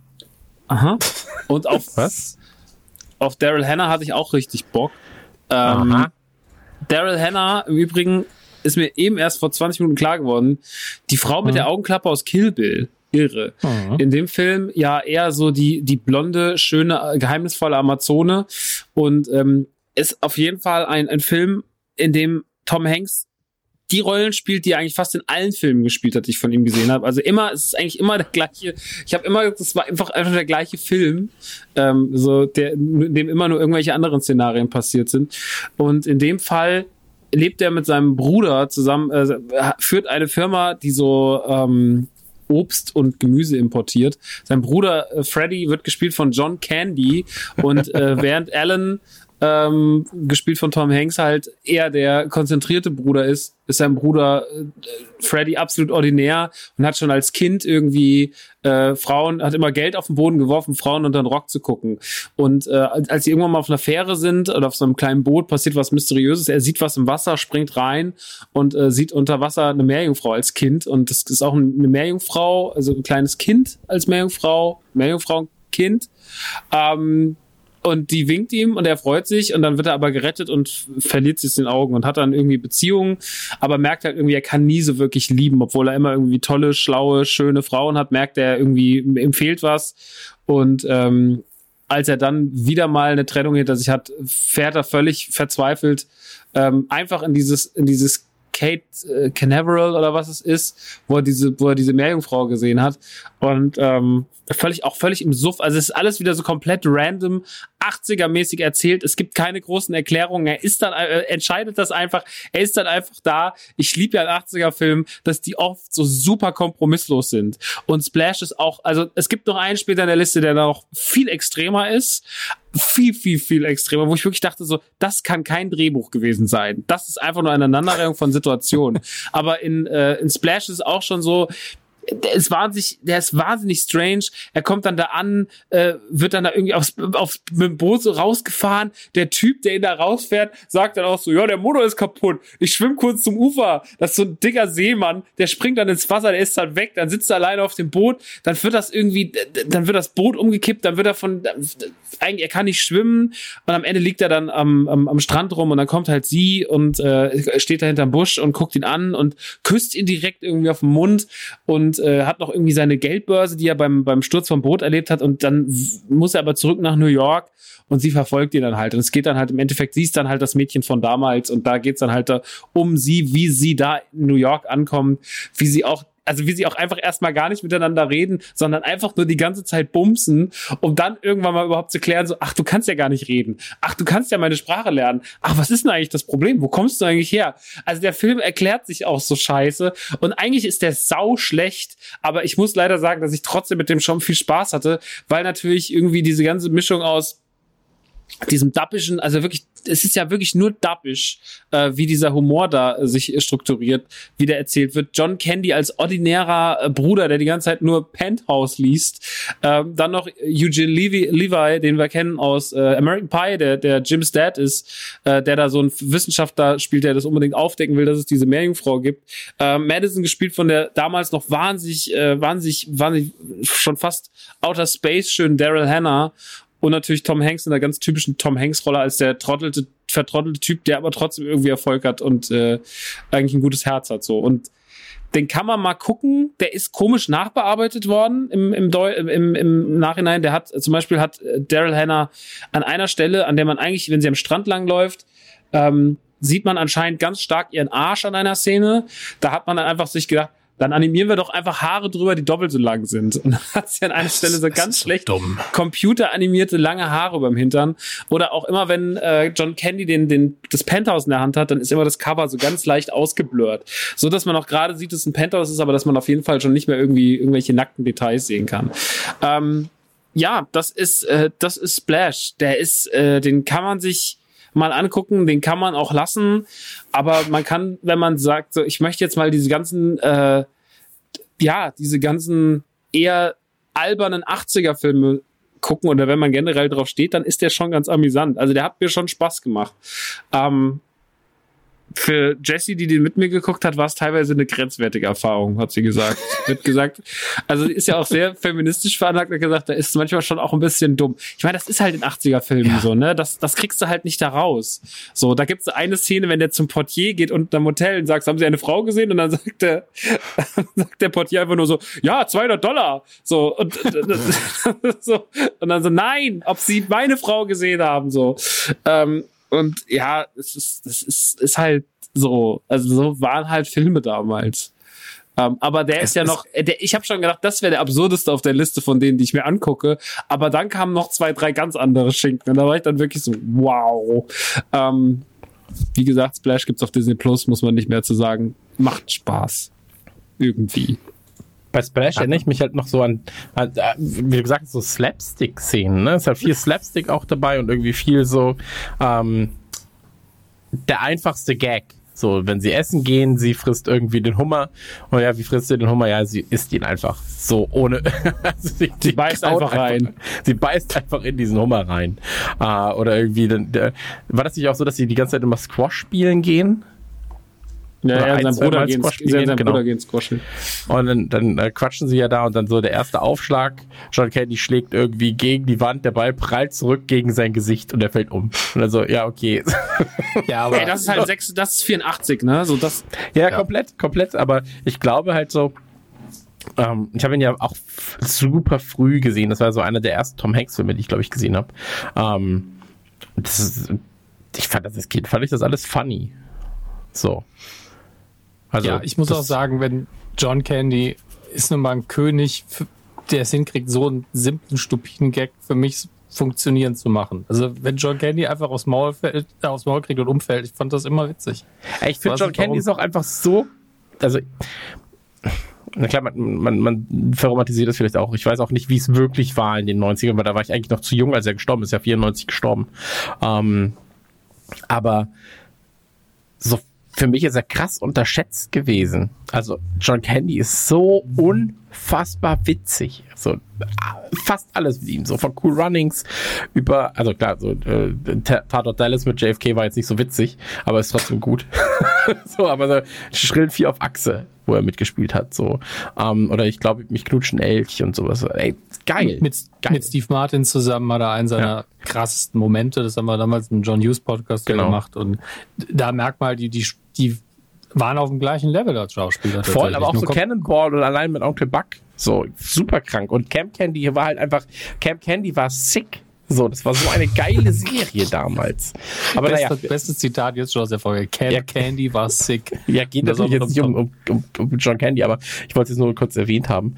Ähm, klar. Und, und Splash, ja, gewinnt halt keinen Oscar, ne? Also sprichwörtlich gewinnt sie keinen Oscar, hat ja keinen Oscar gewonnen. Aber ähm, heutzutage halt auch einfach so krass überholt in vielerlei Hinsicht. Ähm, aber gehört natürlich trotzdem zur Filmografie. Ja, die Sache mit dem Popo ist halt Disney ohne Ende und ziemlich bescheuert, dass sie das gemacht haben. Das mit den Penthouse verstehe ich zumindest noch, weil das andere einfach so sieht nun mal Hintern aus. Und es waren vorher schon relativ viele Haare drüber, aber da drehen wir uns auf, das ist nicht wichtig. Hätten auch meinen Also, Hintern filmen können, der ist auch haarig. Ja, dann kommen wir doch zum nächsten Film, ähm, wo die Sache mit dem Feminismus und äh, den Prostituierten noch mal viel, viel, viel, viel schlimmer gewesen wäre äh, oder ist tatsächlich, nämlich Bachelor Party, ein Film, von dem ich wusste, dass er existiert, von dem ich immer wieder gehört habe, aber der im Vergleich zu vielen anderen, unter anderem Splash auf dieser Liste, nicht regelmäßig im deutschen Privatfernsehen immer und immer wieder gezeigt worden ist. Zumindest nicht in meiner Wahrnehmung. Ähm, die Erinnerung drückt da ja manchmal. Aber Bachelor Party habe ich vielleicht mal einen Ausschnitt gesehen, vielleicht mal ein Durchseppen mitbekommen, aber der da hat bei mir äh, nichts geklingelt. Aber ich war auch einfach zu jung, um das Thema dieser, ähm, naja, dieses Junggesellenabschiedes als Zwölfjähriger irgendwie zu. Also ich er hätte mich nicht verdorben. Ich hätte die Hälfte nicht verstanden. Hm. Und das war irgendwo der Hangover seiner Zeit, ohne dieses ähm, Muster zu haben, dass sie herausfinden müssen, was sie gemacht haben letzte Nacht. Aber was dieses äh, Level an, äh, ja, wie viel Scheiße können wir an dem Tag machen, wie viel Drogen können wir nehmen, wie viele Prostituierte können wir in dem Film haben, ähm, dieser Schocklevel, der einfach null ankommt heute. Du guckst das und wirst so, ja, es ist halt alberner Quatsch. Es ist ein guter Sonntag. Alberner Quatsch. Ähm, Tom Hanks spielt halt hier einen leicht unsympathischen Charakter, Rick Gasco, der natürlich eine wunder, wunder, wunderhübsche Freundin hat. Ähm, jetzt muss ich gerade gucken, wie sie heißt. Ja, Tawny Kitane. Ich glaube, danach hat die nicht mehr so viel gemacht, weil der Name mir gerade gar nichts sagt. Ähm, aber das gilt für viele in dem Film. Und äh, die heißt Debbie und am Anfang kündigt er an, okay, wir werden heiraten. Und all seine Freunde sind so, was? Der Junggeselle schlechthin heiratet jetzt und ähm, das ist aber seltsam, dass er seine Freiheit aufgibt. Und das ist wirklich dieses klassische Thema, dass Männer in der Ehe einfach abgemeldet sind und ihr ganzes Leben ist vorbei. Und ich mich wirklich, okay, das ist euer Running Gag an der Nummer. Oh, na gut. Ähm, die Beziehung der beiden wird dann aber am Ende des Films halt so hochgehalten, als ja, bei denen klappt das, die lieben sich halt wirklich. Weil er, obwohl er so ein umtriebiger Typ war anscheinend, während seiner Junggesellenabschiedsfeier, wo alle seine Freunde sagen, okay, Prostituierte, Drogen, ganz viele Leute, wir laden eine Band ein, wir gehen ins krasseste Hotel. Ähm, während er, obwohl sie alle sagen, er muss jetzt hier mal mit einer Prostituierten vögeln und es wird so als normal hingestellt, dass ich es wirklich furchtbar fand. Ähm, und er dann so, ah nee, das kann ich nicht machen, weil ich liebe meine Verlobte ja wirklich. Okay, das ist also die Ausnahme. Die Ausnahme ist, Tom, dass Tom Hanks tatsächlich in seine Verlobte verliebt ist und deswegen nicht mit der Prostituierten schlafen will. Während die ganzen verheirateten Männer, die dabei sind, einfach das machen. Das wird nicht gezeigt natürlich. Dafür ist man dann doch zu prüde in den 80ern. Man sieht mal äh, nackte Brüste und nackten Hintern und das war's. Aber es wird einfach so gesagt, ja, der ist fremdgegangen, der ist fremdgegangen, der ist fremdgegangen. Das passiert so nebenbei und das ist richtig, richtig dumm. Also das kann ich mir nicht mehr normal angucken. Tut mir leid. Mhm. Ähm, währenddessen gibt es natürlich so Momente, die dann ich kannte aus Clerks 2, die es dann krasser aufgegriffen haben, weil hier gibt es äh, auch diese Donkey Party, die angedeutet wird, dass ein Esel eben da ist und eine Frau, die Sex mit dem Esel haben soll. Das wird aber auch natürlich nicht gezeigt und der Esel ist daher tot im Fahrstuhl, was natürlich einer der besseren Gags ist im Film. Auch, natürlich auch nicht so sauber insgesamt ist dieser Film ein guter Lackmustest dafür, wie krass sexistisch die 80er zum Teil waren. Ähm, aber auch da kommt Tom Hanks aus der Nummer halt recht sauber wieder raus, weil er der Gute ist am Ende des Tages, obwohl er am Anfang als dieser komplett äh, abgefuckte äh, ich, ich lebe einfach im Dreck-Typ, mhm. der einfach nur Spaß haben will, dargestellt wird. Ähm, vielleicht ist noch das Witzigste, und das ist leider auch krassester Sexismus daran, dieser eine Charakter, weil der Vater seiner Verlobten hasst ihn natürlich, weil er so ein, in Anführungsstrichen, Versager ist. Und es gibt natürlich diesen einen Typen, blond, blauäugig, groß gebaut, der genau den Vorstellungen des Vaters entspricht, der auch sie heiraten würde, die liebe Debbie. Und äh, der geht dann irgendwann zu Tom Hanks Charakter und sagt, komm, ich gebe dir 5000 Dollar, wenn, wenn du mir Debbie gibst. Ich leg mein Auto noch oben drauf am Schluss und der dann versucht, den Junggesellenabschied irgendwie zu manipulieren. Und es ist, also in dem Film gibt's nur, gibt's vielleicht eine positive Rolle und das ist natürlich äh, Debbie selbst, seine Verlobte. Und alle anderen kann man nicht leiden. Also man kann das nicht aus einer ernsthaften Perspektive gucken. Dann ist natürlich noch ein transfeindlicher Gag drin, das kriegt man auch noch oben drauf. 2020 ist dieser Film nicht mehr zu genießen, wenn man ihn ernst nimmt. Das darf man aber auch nicht. Ist eine komplette Verlachkomödie gewesen, aber die Gags zünden heute auch nicht mehr. Ich bin froh, dass ich es abgehakt habe, aber ich werde ihn nie wieder gucken. Hm. Habe ich mir schon gedacht, als ich mich so ein bisschen reingelesen habe. Ich habe den leider nicht bekommen, den gibt's digital nicht. Hm. Ja. Ich wollte ihn dann mir irgendwie, äh, wollte ihn mir dann noch kaufen auf DVD oder habe ihn noch gekauft auf DVD, aber er ist dann nicht mehr rechtzeitig gekommen für diese Aufzeichnung. Kannst du theoretisch einfach zurückgeben, aber ich kenne dich, der wird einfach im Regal landen. Ja, vielleicht gucke ich den dann nochmal irgendwann. Vielleicht habe ich irgendwann mal genau auf den Film Lust. Ich meine, wäre jetzt auch unfair gegenüber Tom ja. Hanks, ihn heute noch daran zu messen, was 84 für, was, was er 84 für einen Film gemacht nee, hat, weil nicht. diese Filme wurden halt einfach damals in Hülle und Fülle genauso produziert. So, die 70er und 80er waren halt einfach teilweise krass. Das ist uns halt damals nicht aufgefallen. Das haben wir heute mit unserem heutigen äh, Wissensstand über PC und wie man sich verhält und so weiter und so fort. Das ist eine andere Geschichte. Aber ähm, ja, ich glaube, man, also ich kann das immer sehr gut unter dem unter dem Stempel, so war's halt, ne? Ab, abstempeln, äh, so. Nicht, dass ich jetzt sage, das muss man heute nochmal so machen, aber ich kann mir das dann immer, das hatten wir doch auch schon beim John News Podcast. So guck dir mal Lisa ja, an. Ja, klar. So, das ist, da war es ja sogar viel, viel krasser zum Teil. Also Lisa ist auch einfach so, also es ist halt einfach nur zwei Sexgeile, die Frauen komplett für sich instrumentalisieren als, als Bumsvorlage oder auch in 16 Candles oder so. Es gibt so viel schräge Szenen da in diesen Filmen. Das, so, so war ja. das halt so. Also ich habe mich da inzwischen halt durch, gerade durch Radio Nukular und durch dieses ganze, das Zeug zu gucken, habe ich mich extrem damit, ähm, arrangiert, sage ich mal. Aber da kommen wir später noch, da gibt's ja noch ein paar Sachen. So. Ja, und wir, wir wissen ja alle, wir wollen es ja weder damit aburteilen nach dem Motto, die, die, die rückwirkend sind die alle zu verurteilen, das ist Quatsch. Aber es macht's halt heute auch nicht besser. Das ist mhm. halt die andere Seite des Ganzen. Und ich, ich kann es halt auch nicht ich kann mich halt auch nicht voll auf den Film einlassen. Das ist einfach Ja, vorbei. klar. Es gibt andere auf der Liste, da geht das, weil das nicht so dominant und präsent ist. Aber bei dem Film wie Bachelor Party, der halt damals provozieren wollte, ist es natürlich in jeder Szene irgendwo drin. Und äh, ich, deswegen, ich wollte damit auch nur Informationen halt liefern, weil ich, ein paar Leute werden sich vielleicht Tom Hanks Filme nochmal angucken nach dem Podcast.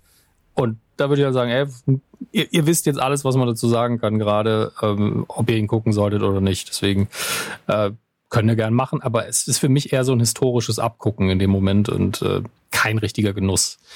Ähm, 85 folgte dann der tolle, also tolle Deutschtitel, Der Verrückte mit dem Geigenkasten. Ein Film, der gefühlt wöchentlich auf Kabel 1 oder Pro 7 lief früher. Ähm, in den 90ern und der im Englischen den Titel hatte The Man with One Red Shoe.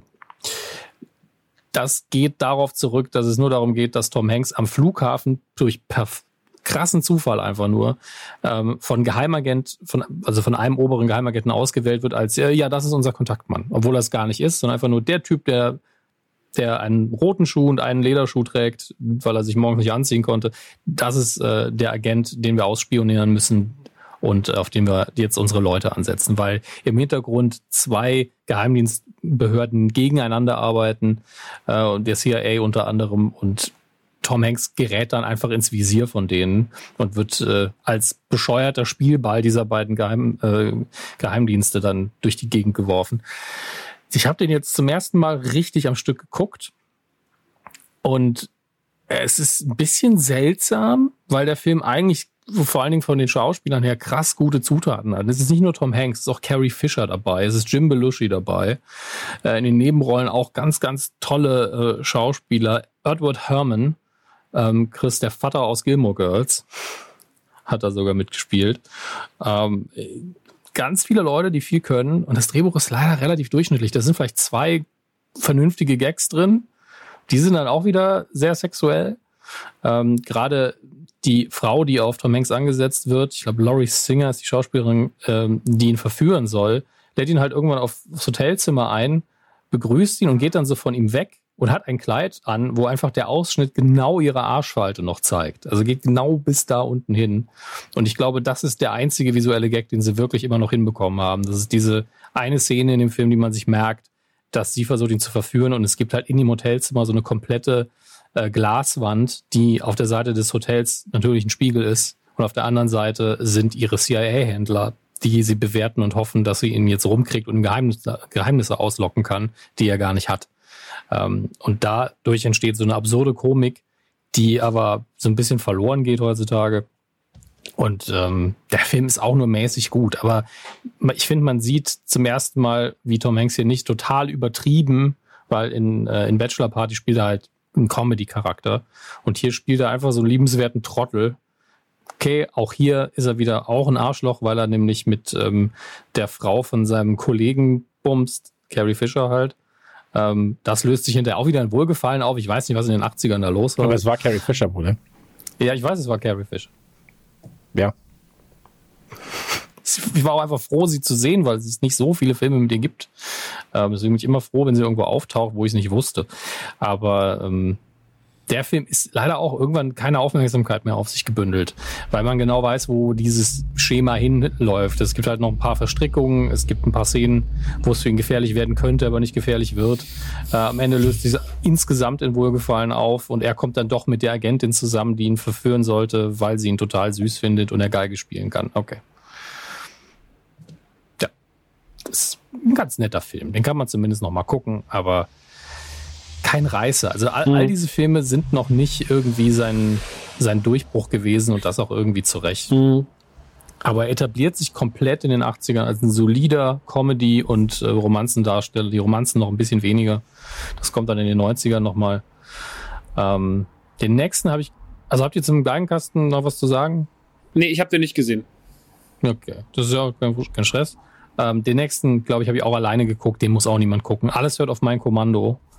Hätte ich Ähm, gern gesehen, weil ersten auch Mal- nochmal John Candy habe ich gesehen. Ja, ähm, John Candy auch da drin wunderbar, aber hat nicht so viel Screentime. Ähm, es geht darum, dass das ist eigentlich ein interessanter Charakter. Der Max spielt so einen reichen Schnösel, der eine, ähm, der eine Spielleidenschaft hat und sich natürlich bis über beide Ohren verschuldet hat. während er noch am College ist und am Tag seines Abschlusses, glaube ich, war oder kurz nach seinem Abschluss an der Uni, kommt dann sein sein krimineller ähm, Kreditkai um die Ecke und will sein Geld haben und er sagt das halt seinem Vater und man könntest du den bitte bezahlen oder sonst was und er so, ne, das äh, kannst du vergessen, du musst das selber regeln. Und dann tauscht er die Plätze mit einem, mit seinem Zimmergenossen von der Uni, der sich für den, äh, wie heißt das nochmal, Freedom Corps, bin mir nicht mehr sicher, oder Peace Corps, für, den, für die Friedensarmee quasi, ähm, hat, eingeschrieben, hat einschreiben lassen als Freiwilliger, um irgendwo in Asien eine Brücke zu bauen. Und äh, deswegen sitzt er dann in seinem in seinem Dinner Jacket, in dem weißen Casablanca-Anzug sitzt er dann in, im Flieger und äh, soll dann irgendwo nach Asien, um humanitäre Hilfe zu leisten, damit er eben nicht seinem Kredithai gegenüberstehen muss. Ja, soweit das Setting. Aber ich fand es halt ganz witzig, wie Tom Hanks immer wieder versuchen musste, diesen Schnösel zu spielen, auch mit seinem, mit seinem, äh, mit seinem komischen Akzent. Der so, hello, I'm Burr the Third. Sowieso der dritte. Fand ich ganz nett. Ich hatte das jetzt nicht richtig verstanden. Hast du den in, in Erinnerung oder hast du nur gesehen, dass John Candy mitspielt? Ich habe nur gesehen, dass der John Candy mitspielt und wollte den dann gucken. Aber auch da war es, den habe ich jetzt einfach nicht geschafft. Das ist ja nicht schlimm. Ganz ehrlich, wenn wir auf jeden dieser Filme im Detail eingehen würden, dann bräuchten wir wirklich drei Teile, wie Chris am Anfang gesagt hat. Ah. Und es ist einfach so, dass nicht jeder davon ähm, jetzt irgendwie ein Highlight ist. Äh, ich hatte gedacht, vielleicht habe ich da irgendwann sehr viel verpasst und immer nur die gleichen Filme geguckt von Tom Hanks von der früheren Zeit aus Faulheit. Aber es ist tatsächlich so, dass genau die Filme, die ich immer gesehen hatte, auch die sind, die ich die jetzt beim Wiedergucken am besten fand. Ähm, also, alles wird auf mein Kommando. Kann man sich sparen. Ist in dem Fall natürlich, weil sie in Asien sind, auch wieder so viel ich leider immer diese Political Correctness reinbringen muss, aber es ist halt auch wieder voll mit, äh, mit Stereotypen, was Rassismus angeht. Ähm, John Candy ist hervorragend, auch weil er auf 180 gedreht ist. Ähm, er spielt einen totalen Erfolgsmenschen, der dann sagt, ey, ich habe noch so ein Seminar besucht, wie man Leute manipulieren kann, damit die erfolgreich sind und es sagt so, ich bin voll in Kontrolle, ich werde auf jeden Fall hier beim Peace Corps dafür sorgen, dass die Brücke sauschnell fertig wird. Hier wird also quasi der Titel, alles hört auf mein Kommando.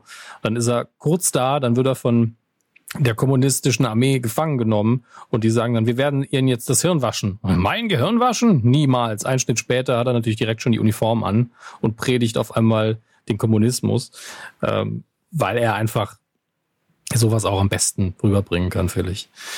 Äh, langer Rede, kurzer Sinn, natürlich kriegt er auch hier wieder das Mädchen und ist erfolgreich am Ende.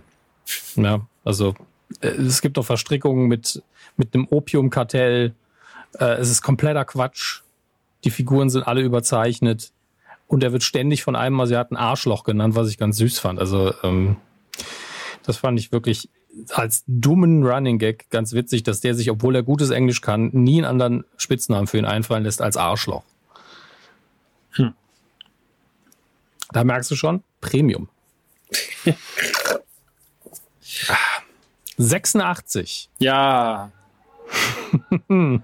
Ja, ich glaube, da hattest du Spaß. Ich hatte gest ich habe den gestern Abend zum ersten Mal gesehen. Ich meine, ich wusste immer, dass es den gibt. Ne? Das ist so, glaube ich, auch der Film.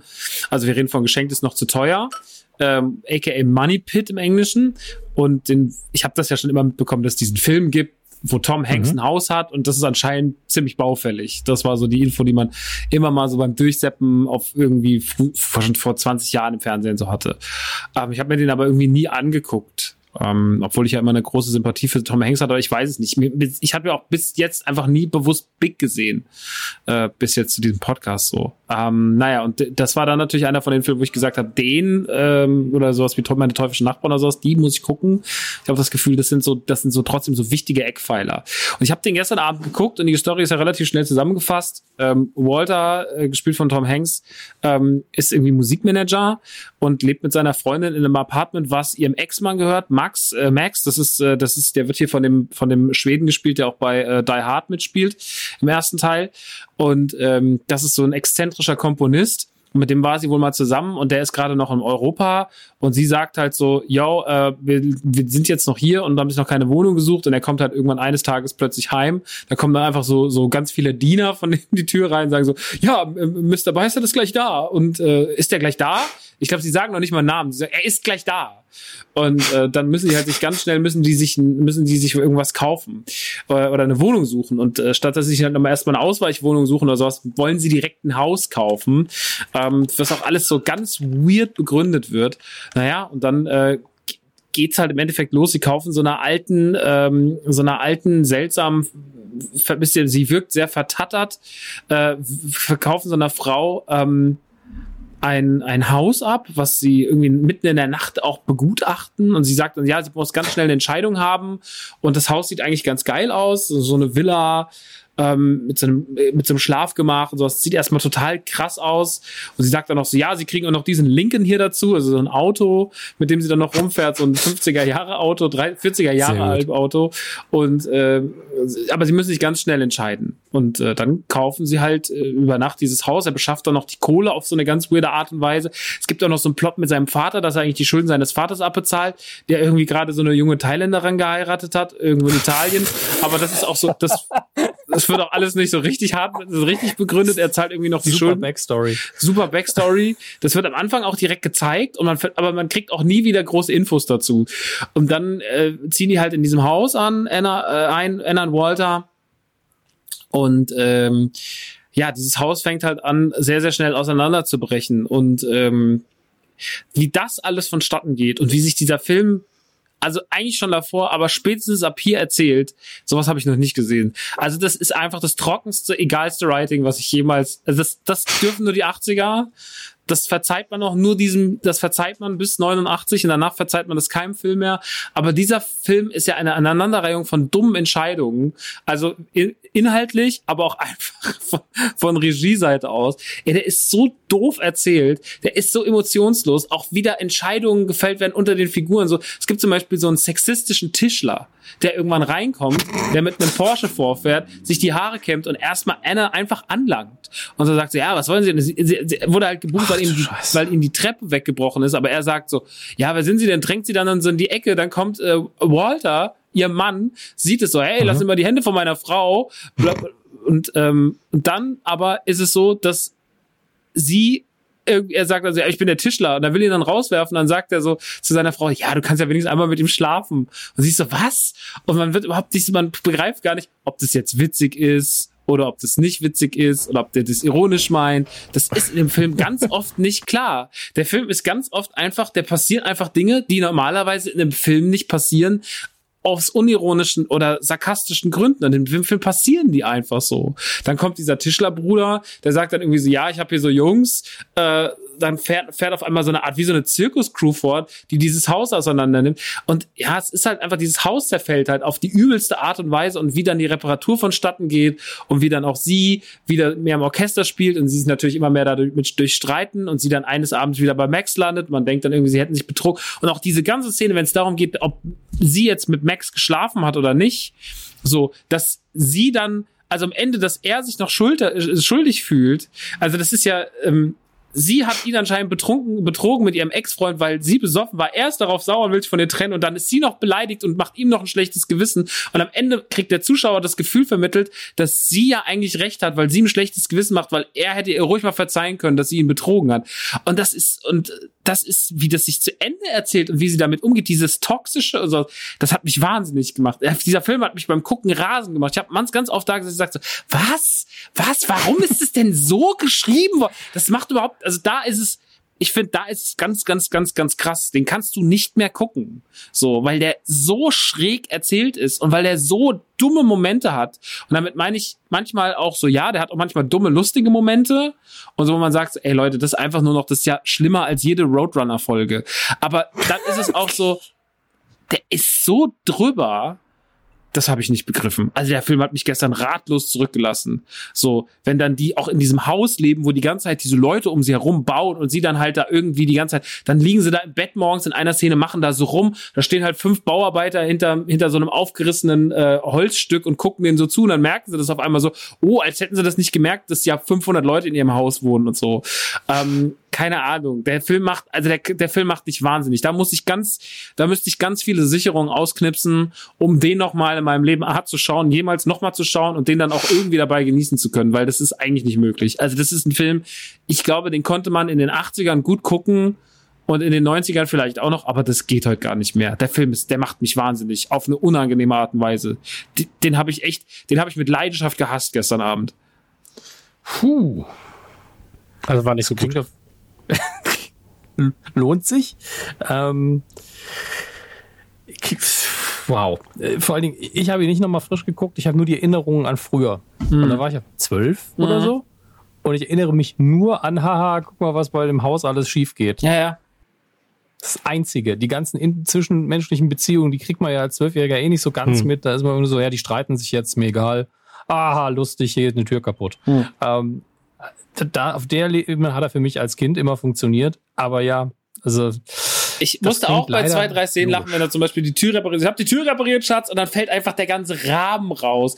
Also das Ja. sind halt so Sachen, so das ist schon so, oder dass er diese, wie dumm diese Treppe auseinanderfällt. Aber auch, also dass auch niemand, weißt du, in diesem Film gibt es ja auch keine Nachforschung, dass das Haus auseinanderfällt. Das ist wird als gegeben hingenommen. Es wird immer alles als gegeben hingenommen. Keiner ist irgendwie mit den Entscheidungen, die oder mit den mit dem Problem zwar, ja, es ist zwar so, dass sie alle kein Geld haben oder beziehungsweise sich die ganze Zeit nur weiter anschauen, aber es wird halt trotzdem irgendwie fertiggestellt. Sie leihen sich Geld, aber es werden nie diese Schulden angesprochen. Diese Schulden von dem Vater werden nicht angesprochen. Es sind ganz viele, so ganz viele Elemente, die der Film gar nicht bräuchte an Story, die man trotzdem aufgemacht hat, die man dann aber nicht fertig erzählt hat. So wie den fucking Nebel oder Eisbär bei Lost. Das ist einfach so, so, ja, okay, das bleibt jetzt einfach so. Das, ähm, da, ich glaube, ich habe einfach zu viel Filme und so viel Serien geguckt, als dass ich da noch mal, dass ich da nicht Fragen stelle. Und ich weiß, dass man da, ich weiß, dass man da keine Fragen stellen darf. Ne, diesen Film muss man gucken, muss sagen so, ja, das ist halt so gewesen, so wie ich vorhin auch bei anderen Sachen gesagt habe. Das ist halt so gewesen. Aber das fiel mir bei Big oder bei Splash oder sowas wesentlich leichter als bei dem. Also der hat mich wirklich rasend gemacht. Ja, aber mein Gott, wenn das Drehbuch eben so viele Stränge aufmacht, aber keinen davon benutzt und sie einfach nur da rumwuseln, das ist halt schon bescheuert, wenn sie dann noch nicht mal einen Selbstzweck erfüllen. Ja. wenn man sagt, ich mache hier mal jetzt, die Figur hat ein Interesse an XY, also sei das jetzt ein Hobby oder eine Person oder sonst was, nur um einen Gag abzufeuern, ist das in der Komödie ja Grund genug, diesen äh, Strang zu haben. Aber wenn ich einfach irgendwas erwähne und vielleicht sogar aufbaue und das dümpelt dann einfach so darum, wird nie, hat nie irgendeinen Effekt. Das würde mich auch irgendwann bescheuert machen, wenn das ständig passiert. Naja. Naja. Naja. Aber war eine Erfahrung. Tom Hanks die frühen Jahre, es war eine Erfahrung. Schön. Aber die Ähm, funktionierten damals, ne? Wegen dieser ganzen Slapstick-Sachen halt auch ähnlich wie der davor. So, wie du es gerade auch schon gesagt hast, so, ja, da geht, da bricht irgendwie die Badewanne durch, durch das Dach und du siehst es von unten und Tom Hanks schreit und lacht. Und das ist dann so, Ja, ja, findet man als Kind halt witzig. Oder halt, was du gerade an, angesprochen hast, diese, diese Truppe von Handwerkern, die dann anreist. Ist halt so, hä, das ist ja witzig. Das sind ja gar keine richtigen Handwerker, oder? Ähm, und Das ist auch unkaputtbar. Also du könntest den Film nochmal Mhm. ein Remake davon machen und genau die Elemente wären auch nochmal drin. na, aber auch da gab es keinen Oscar. Chris hat immer ein Auge drauf, ab wann es Oscars gibt bei Tom Ja. Hanks. Ich sage gut. Bescheid. Ich hoffe, ich vergesse es nicht. Sehr gut. Hey, können wir einmal Ähm, kurz darüber reden? Weil, ich meine, wir, wir haben Ja. halt diese, diese, wir haben jetzt die Sachen abgehakt und so weiter und so fort. Aber Tom Hanks als Person, ganz kurz, weil Tom Hanks als Person ist für mich so der Prototyp Amerikaner. So. Ähm, weil er, als ich aufgewachsen bin, ich bin ja 85 geboren, da hat er ja schon ein paar Filme gemacht, aber seine großen Sachen waren ja erst danach. Ähm, quasi Ja. als ich so ein bisschen wirklich mal Filme gucken konnte oder durfte, mal mehr als, okay, ich gucke Big, so. Ähm, aber da gab es dann so teuflische Nachbarn, gab es dann irgendwie. Oder halt sowas wie ähm, Philadelphia, Forest Gump, Apollo 13, wo wir gleich noch drüber reden werden. Ähm, für mich war er mein ganzes Leben lang, und das meine ich wirklich so, ich glaube, es gibt keinen größeren Schauspieler für mich seit der Zeit, wo ich es wahrnehmen kann, dass das Schauspieler sind so. Weißt du, ich meine? Also, wo ich sage so, ah, das ist dieses Hollywood und das sind Schauspieler und die sind immer in gleichen Filmen und so weiter und so fort. Aber es gibt da irgendwie keinen, der halt wirklich konstant größer ist. Es gab eine Zeit, da war so Jim Carrey, ist so, oh krass, Jim Carrey. Aber Tom Hanks ist immer so der, boah, das ist Tom Hanks. so, der, der spielt da mit, dann ist das ein, das ist ein echter Film. Das ist ganz groß, Tom Hanks spielt mit. Und ähm, ich fand auch, dass er gerade heute, er, er hat jetzt also auch in Forrest Gump und sowas mit diesem, mit diesem Haarschnitt ein bisschen kürzer, ein bisschen die Seiten ein bisschen rasiert und so weiter und so fort. Für mich war das halt Amerika. Das war so, das ist Amerika für mich. So, das ist das, das, krass. Der, für mich ist sie, wenn ich mir einen Standard-Amerikaner vorgestellt habe, früher sah er immer aus wie Tom Hanks. So. Tom Hanks hat mein Bild von Amerika komplett geprägt damals. So, weil er halt so, auch wenn, wenn irgendein deutsches Magazin mit ihm ein Interview hatte, war es immer so, mit dem Superstar Tom Hanks haben wir ein Interview geführt. Das war so, boah, okay, unnahbar, ungreifbar, so. Und jetzt, wenn du jetzt mitbekommst, wie er scheinbar auch sozial eingestellt ist, äh, auf Instagram und so weiter und so fort, was er da alles macht, ähm, dann merkst du erst so, er ist auch echt funny Typ, so, und ich würde ihn einfach mal gerne, ich würde gerne mal mit ihm abhängen, so. Ähm, aber damals war er so, boah, das ist ja so unnahbar, so. Ich wollte es nur mal ganz Also kurz äh, angesprochen haben, weil wir jetzt halt direkt in die Filme reingegangen sind. Ja, Was nicht Ich schlimm ist, aber. gegen- Ja. Ich hätte ansonsten gegen Ende nochmal angesprochen, aber ist ja kein Problem. Ähm, ich fand ihn nie unnahbar, weil ich ihn ja nicht als, auch wie du, nicht als Person wahrgenommen habe, hab, sondern als Schauspieler, der immer wieder eine Rolle spielt. Ja. Das ist ja eigentlich eine seiner absoluten Qualitäten, dass man ihn sich in jeder Rolle irgendwie vorstellen kann, Hm. dass er ähm, einerseits so durchschnittlich ist, dass er drauf passt, weil Leading Men und so weiter, Hauptfiguren, Hauptdarsteller sind ja ganz oft fast schon frei von irgendwelchen Qualitäten, wenn sie nicht gerade einem Genre zugehören, wie Bruce Willis, der einfach Actionfilm, okay, passt da rein. Ähm, Das Hudson Hawk vergessen, Äh, okay. Comedy kann er auch. ich hab, du weißt, ich habe nichts gegen Bruce Willis, außer gegen die Entscheidungen für seine Filme. Das ist übrigens was, was Tom Hanks sehr gut kann, ab einer bestimmten Zeit, sich die richtigen Projekte raussuchen. Ähm, aber ich hatte immer das Gefühl, ja, Tom Hanks, wenn ich den im Film sehe, ja, mit dem komme ich klar, den finde ich sympathisch. Immer. Selbst auch dann, wenn man ihn eine dumme Rolle schreiben würde, in 90 Prozent der Filme ist man so, ja, okay, der Charakter ist ein bisschen kaputt oder das, der ist nicht ganz so nett, aber ich mag den trotzdem. Der hat irgendwie Sympathiewerte und der meint's nicht so, wenn er böse ist. Es ist einfach, er hat einfach so ein Gesicht, wo man sagt, komm, lass mal abhängen, hast du absolut recht. Lass mal ein Malzbier trinken, keine Ahnung. Er sieht einfach nett aus. Es ist schlimm, dass das so eine wichtige Qualität bei ihm ist, aber ich glaube, sie ist extrem wichtig. Ich glaube auch, dass es sehr wichtig ist. Ja. Also es gibt bestimmt Leute, die sind unfassbar nett, aber du siehst sie auf der Straße und denkst so, uh, das bestimmt ein, das, der schlägt bestimmt seine Kinder. Aber das stimmt halt überhaupt nicht. Aber die haben einfach ein Gesicht, mit dem man das assoziiert. Das ist natürlich unfair und man meint es ja auch nicht ernst, aber man assoziiert eben mit verschiedenen Gesichtsausdrücken was und als Schauspieler ist natürlich auch deine Aufgabe, über dein Gesicht zu kommunizieren. Also man kann nicht sagen, es ist nur Gott gegeben oder Genetik oder sonst was, sondern ein Teil davon ist auch einfach, wie er spielt. Er könnte auch ich meine, Bill Murray guckt immer so ein bisschen tattrig. Der hat auch schon tattrig geguckt, als er 40 war. Ähm, Und der ist auch, den will man auch, den will man in die Wangen knacken und sagen, du bist, du bist ein netter Kerl, oder? Oder? Du bist Bill Murray. Und dann sagen die, lass mein Gesicht in Ruhe, aber ja, ich bin Bill Murray. Ähm, und äh, bei Tom Hanks ist es halt ähnlich. Den will man einfach in den Arm nehmen irgendwie. Ja, es, es, es fühlt sich so, äh, vielleicht habe ich das gerade falsch ausgedrückt mit unnahbar. Also er wirkt schon immer wie der Kumpeltyp, so, wie der, hey, das könnte auch mein Nachbar sein, Typ, so, aber unnahbar im Sinne von, der ist halt einfach ein Superstar. Das, also das, wenn du quasi ihn von den Rollen dann abtrennst und dann sagst, okay, der ist halt einfach Ja. ein Superstar. Und ähm, das war eher mit halt- unnahbar gemeint. Dass er halt natürlich, er, er wirkt so, als könnte er hier auch in meinem Garten stehen. Dann winkt er, wie bei Forrest Gump auf dem Kutter und sagt, na? Äh, ja, könnte mein Nachbar sein. Aber ähm, so dieses, ich finde ihn einfach, ich, ich finde es halt auch krass, weil du von 85 an, wo ich geboren wurde, dann ähm, gab es ja wirklich immer Filme mit ihm und du hast ihn halt auch noch älter werden sehen. So, das war halt für mich, für mich ist es auch ein ganz komischer Aspekt, weil er immer da war und immer wurde er älter und du hast halt seine ganze Entwicklung mitbekommen. So, er wurde halt, Ja. wie, wie bei vielen Fußballern auch, so, ähm, klar, jetzt für mich, für euch vielleicht dann nicht, aber ähm, hallo, Hunde, könnt ihr bitte Wenn es nicht, wenn's nicht Rudi Völler ist, hast du mich verloren. Okay, aber Rudi Völler als Beispiel, ja, so gar nicht mal so schlecht.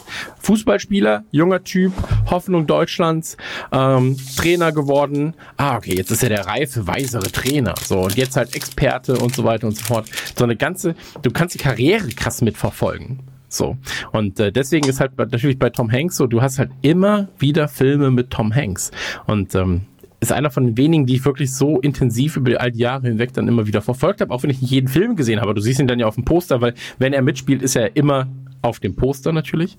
Ja. Ähm, und dann sagst du, ach, so sieht er jetzt aus. Okay, krass. Mhm. Oh, das steht ihm aber gut, das Alter. Und er ist ja immer ein schöner Mann gewesen. Also, ich finde ihn jetzt nicht unattraktiv, aber ich habe auch nicht so den Bezug dazu. Das ist halt Ja. das Problem. Ähm, Maxi, wollen wir mit Achso. dem Film weitermachen oder willst du noch allgemein über ihn reden? Nee, ich dachte, Maxi wollte vielleicht auch noch ganz kurz, wie er Ach so, das fand. Ja, natürlich. Entschuldige. Hm, Ich habe Tom Hanks immer als wahnsinnigen Sympathieträger wahrgenommen. Ich sehe das ein bisschen wie Dominik. Ich fand den tatsächlich, ich glaube, der hat eher dadurch mich überzeugt, dass er halt eher aussah wie so ein bisschen, also ich meine es jetzt so lieb, wie ich es nur sagen kann, aber dass er immer aussah wie so ein liebevoller Trottel.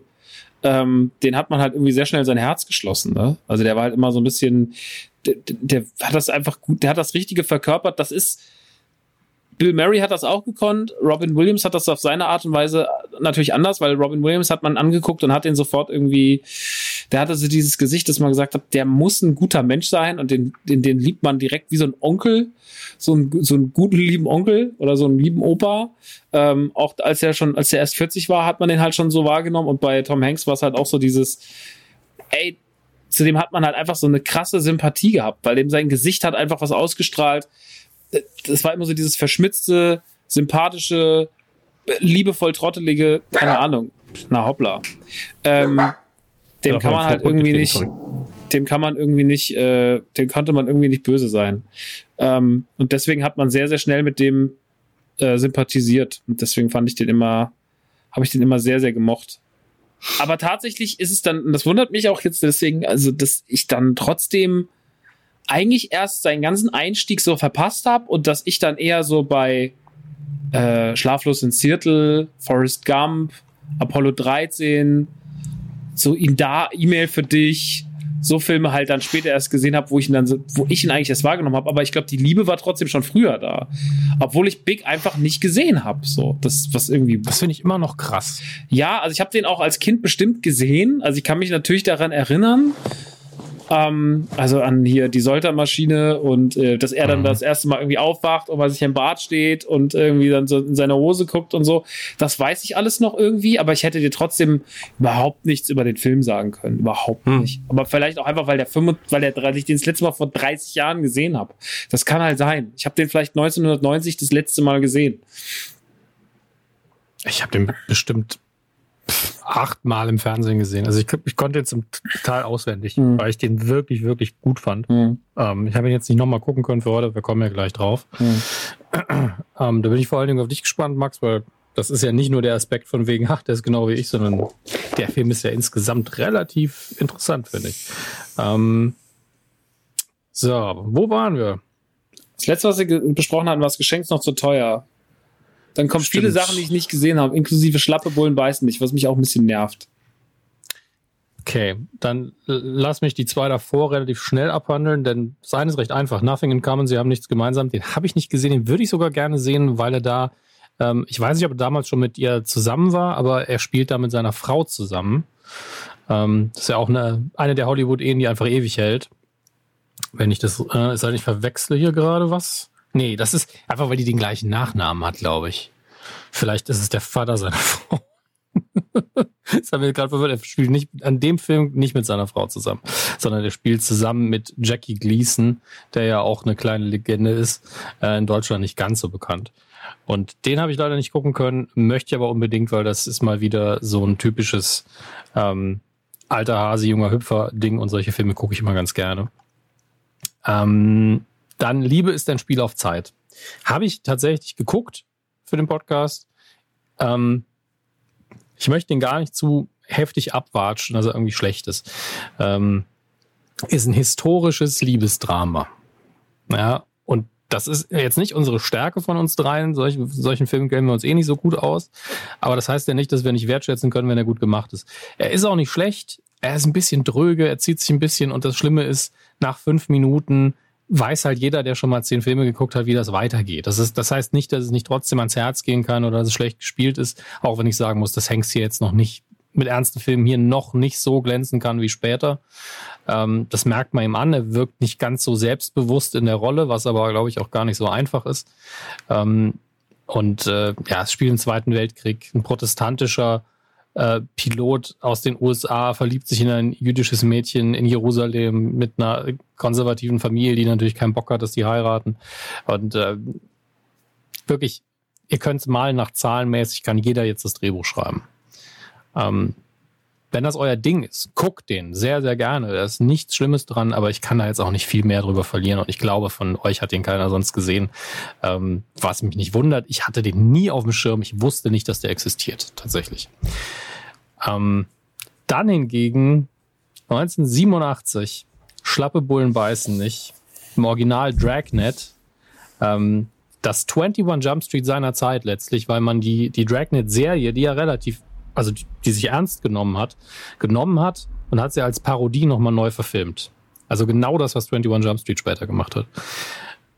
Und das ist für mich äh, die Kombination Hanks und Aykroyd. Und das ist der Dan Aykroyd-Film für mich. Ich liebe Dan Aykroyd ja in ganz vielen Filmen aus dieser Zeit. Aber das ist der Film, wo einfach Dan Aykroyd reinmarschiert und sagt, das ist mein Film diese, diese ganze Rolle des, des konservativen Typen mit den trockenen Sprüchen, äh, der den Film dominiert und erzählt, vor allen Dingen am Anfang an auch aus dem Off, das ist so was von Dan Aykroyd, dass ich äh, da heute noch meinen Hut vorziehe, weil es auch einfach super funktioniert. Da muss Tom Hanks auch wieder den nicht ganz so gut organisierten lockeren, jüngeren Typen spielen, der alles mal, äh, klassische Kombination, der nicht alles nach, nach den Regeln macht, etc. pp. Ähm, es ist eine total abstruse, dumme Story, äh, weil so eine satanisch angehauchte Sekte in LA die Leute dazu verführen möchte, mehr Böses zu tun, Pornografie zu kaufen, Drogen zu nehmen. Die, am ganz, es wird, soll eine Jungfrau geopfert werden und äh, eigentlich steckt unter der Maske. Aber Hä, ist Nukular schon wieder auf Tour oder was? Ja, genau. Ähm, unter der Maske steht ein örtlicher Fernsehpriester, der einfach nur Gut und Böse gegeneinander ausspielen will und Profit daraus ziehen will. Äh, oh, Spoiler, tut mir leid. Ähm, für den Film auch völlig irrelevant. Und es sind halt alle Klischees von dem typischen Kopffilm drin, dass äh, der Aykroyd die Marke abgenommen bekommt, dass dann hinterher doch alles gut ausgeht natürlich. Aber es ist einfach geiler Humor drin zum Teil. Und wenn es nur die dumme Verhörszene ist, wo angedeutet wird, und das würde heute nicht mehr passieren, es wird angedeutet, dass man die Eier von dem Typen, aus dem man die Informationen rausholen will, in, eine Schub, in einer Schublade zerquetscht. Es wird nur angedeutet und man hört einen Schrei. Und es funktioniert halt immer noch besser und ist nicht so in your face wie heute, wo man es fast zeigen würde. Ähm, und es ist zwischenmenschlicher. Man sieht den Schmerz im Gesicht des Schauspielers. Es ist einfach viel, viel besser. Überhaupt die Mimik, das Zusammenspiel, die Chemie von Hanks und Aykroyd. Es ist einfach, ich habe gedacht, wenn ich ihn nochmal gucke, dass ich ihn dumm finde. Ich habe es wirklich gedacht. Aber dann war er auf Prime nur im deutschen Ton leider, ich habe noch nie im Original gehört, aber ich höre die wirklich guten Synchronstimmen in einer halbwegs vernünftigen Übersetzung. Ich habe einfach angefangen zu grinsen von Anfang bis zum Ende, auch wenn die Story hinterher komplett in sich zusammenfällt und egal ist, äh, weil die Motivationen von den Bösewichten einfach völlig, völlig Humbug sind, keinen interessieren. Ähm, aber die erste Hälfte ist so gut, wie eine Komödie aus den 80ern sein kann für mich. Es ist einfach, ich kann auch nicht objektiv drüber reden. Ich, ich liebe das Ding. Das ist ein Teil, ein Eckpfeiler von meinem Humor. Ich sag's ungern, aber es ist so. Hm. Chris, mh. Nee, Okay. äh, mein, mein Vater ist großer Dan Aykroyd-Fan, wie, glaube ich, jeder, der älter ist als ich. Ähm, und halt alles von ihm dann, dann sehen konnte. Und halt Tom Hanks und Dan Aykroyd auf jeden Fall nice. So als Krimi-Komödie funktioniert das Ganze auch super. Ähm, hat halt so ein bisschen ähm, nee, ich wollte gerade sagen, äh, Loaded Weapon hat nochmal ganz, ganz anders funktioniert natürlich. Aber ähm, ich mag halt so diese Buddy-Cop-Sachen super gern. Und wenn halt in dem Fall, ist, ist, in dem Fall ist er nicht mal so richtig Buddy-Cop, so, sondern halt Mhm. eher so, ja, der, der eine ist halt irgendwie dann der, der ähm, krasse, krasse Ficker und der andere muss halt alles noch so ein bisschen lernen. So. Ähm, ist ein bisschen wie Männerwirtschaft von der Dynamik her am Anfang. ja. Ähm, aber eine Sache, das wird Max, wenn du dir noch angucken willst, und das würde ich dir echt ans Herz legen, ähm, das würde ich dir, achte drauf, wie das Intro und das Outro ist, das wird dir eh auffallen, aber da, da rappen die beiden. Hm. Wie weiße Männer in den 80ern so gerappt haben. Okay. Es ist, es ist, also das es ist ungefähr so wie dieses, als kennst du wahrscheinlich, dieses alte Video von Thomas Gottschalk und ein paar anderen Radiomoderatoren, die, die, die äh, gerappt haben, in den, auch in den 80ern. Und das ist einfach du kannst es wirklich nur noch als Parodie wahrnehmen und dann ist es okay, aber selbst ich war so, oh, ist das peinlich, ist so schlimm. aber trotzdem, In. West Philadelphia, born and raised. Aber ey, macht, macht auf jeden Fall Spaß. Aber ich habe die Story, die du jetzt gerade auch nochmal nacherzählt hast, ich habe sie gar nicht mehr im Kopf. Aber ich weiß noch, dass ich mich da äh, ganz, ganz gut amüsiert habe. Ich habe ihn auch das letzte Mal wahrscheinlich vor 20 Jahren gesehen. ey, ach, ich merke gerade, wie uns die Zeit davonläuft. Ähm, Nein, die Zeit läuft nicht. Wir haben die Zeit, die wir brauchen. Aber ich sag's, wie es ist. Der Film funktioniert eben wie eine Folge Dragnet. Es wird halt ein Kriminalfall nacherzählt und irgendwann wird's immer abstruser. Das Hm. ist alles. Äh, aber den, das ist wirklich ein Wohlfühl-Sonntagsfilm für mich. Immer noch. Okay. Wird den jederzeit immer noch gucken. Äh, Lass uns, lass uns so, eine kurze Pipi-Pause machen. Okay. Und dann äh, kommen wir zu dem Film, wo Maxi und ich ganz sicher relativ viel erzählen können. Ähm, Ja, definitiv. Ist es gut für euch? Ja, ist gut für euch. Dankeschön. Dann machen wir jetzt eine kurze Pipi-Pause. Und äh, ihr hört die Verbraucherinformationen mit ganz, ganz wichtigen Informationen. Müsst ihr auf jeden Fall dranbleiben und zuhören. Ähm, geht um gute Musik. Bis gleich. Bereits in der letzten Folge haben wir euch ein Gewinnspiel präsentiert. Jetzt ist die Platte draußen. Und zwar handelt es sich um Creeper. Ihr habt in der letzten Folge schon reingehört, aber das Gewinnspiel habt ihr fleißig mitgemacht. Ich finde das Ganze extrem geil. Ähm, ich muss ja dazu sagen, ich kannte die Band nicht. Ich kannte die Band nicht, bevor wir nicht äh, mit ihnen zusammengearbeitet haben. Das Album Sex, Death and the Infinite Void ist draußen. Es sind, und das meine ich wirklich ernst, Leute. Ihr wisst es, ich würde keine Musik loben, die ich mich selber mag, ähm, weil ich dafür zu musikbesessen bin. Ähm, das Ding ist eine Bombe. So, das ist wirklich eine 9,67 von 10. Also hört rein. Ähm, All My Friends ist, ich habe eine ich hab ne Spotify-Playlist, die heißt die besten jemals geschriebenen Songs und da ist All My Friends jetzt drauf. Ähm, so geil ist das Ding. Ähm, sehr, sehr, sehr, sehr schöner, äh, ja, so, so Melancholie, Pop, Rock mit sehr mystisch anmußenden, äh, anmaßenden Sounds. Es ist einfach ein richtig, richtig, richtig gutes Ding. Ähm, checkt's mal aus. Wir haben jetzt Poisoned Heart 30 Sekunden vom Song, die ihr euch mal reinballert und danach geht ihr auf Spotify und wenn euch das dann immer noch gefällt, holt euch die Vinyl, holt euch die Platte, holt euch, wenn es geht und äh, die Jungs bald mal wieder auf Tour sind, Karten. Wir werden uns auf jeden Fall sehen. Ansonsten check mal creepercult.co. Äh, da gibt es auch alle Informationen. Und ähm, ich bin jetzt wirklich Fan. So, ich bin wirklich Fan. Ich freue mich drauf, das live zu erleben. Ähm, wahnsinnige Stimme, wahnsinnige Arrangements und ähm, ey, einfach geil. Wirklich einfach geil von vorne bis hinten. Ich bin so begeistert. Und ähm, ja, also checkt es auf jeden Fall. Kaufen, hören, streamen, äh, eintätowieren, das Cover auf dem Rücken malen. So, ihr wisst, was zu tun ist. Es ist 1988. Äh, Der Deck was nicht. Der kommt big ins Kino. So. Das hat wirklich, das hat keiner verdient, was da gerade passiert ist. Also ich habe hier auf meiner Agenda zwei Filme für 88 stehen. Ähm, Mhm. Ich weiß nicht, welcher jetzt wirklich zuerst kam, aber lass uns gerne über Big zuerst quatschen. Ja. Big. Ich habe Einatmen, ausatmen und dann würde ich es würde ich's Max überlassen, Ja. weil er ihn gerade erst gesehen hat. Aber Chris hat noch nicht so viel gesagt zu den Filmen. Der kann gerne auch den, äh, den, gerne den äh, Vortritt lassen. Ja, also ich wollte einfach nur sagen, äh, ich habe Big, glaube ich, auch im Fernsehen 200.000 Mal geguckt. So. Big war der erste Film, den ich, glaube ich, mit äh, Tom Hanks wirklich richtig wahrgenommen habe. Ähm, als Kind natürlich nochmal eine ganz, ganz andere Nummer als Erwachsener, als, als als Erwachsener, weil als Kind bist du halt eher so in der Rolle so, boah, was wäre denn, wenn ich jetzt auf einmal älter werde? Boah, wäre das krass. Und dann würde ich auch Geld verdienen. Oh, da kann ich mir auch, ich kann mir Kaugummis kauen, bis, äh, kaufen, bis zum geht nicht mehr. Und Turtle-Figuren und das und das und das. Und ähm, natürlich mit einem kindlichen Gemüt. Und als Erwachsener siehst du den Film ja nochmal ganz anders. Ähm, und ich mag ihn wirklich sehr, sehr, sehr, sehr, sehr, sehr gern.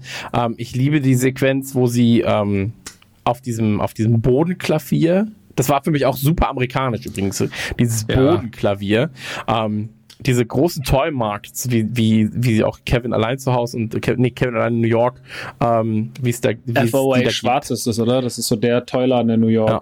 Und, und das ist halt Wahnsinn. So, das ist so amerikanisch für mich. Auch am Anfang die Sequenz auf diesem, auf diesem Rummel, so die Jacken, so diese, diese typischen College-Jacken, die waren ja damals, glaube ich, in Deutschland eigentlich noch gar nicht vertreten. Ähm, das ist alles so amerikanisch für mich. Und ähm, da ist halt diese Amerika-Begeisterung damals so ein bisschen hergekommen auch. Und ähm, ich finde das, ich finde das so geil, fand ich den Film damals. Ich habe 10.000 Mal darüber gelacht, wenn er irgendwie von seinem, ich, ich kenne die Namen der Figur nicht mehr, weil du hast jetzt den Film vor kurzem gesehen, ich habe ihn auch das letzte Mal vor zehn Jahren wahrscheinlich gesehen, aber wenn er mit seinem Arbeitskollegen dann darüber quatscht und dann so, ja, hier die Kleine, siehst du die? Und er ist so, ja, sieht doch ganz nett aus. So, also, ja, man, da kann man das und das machen.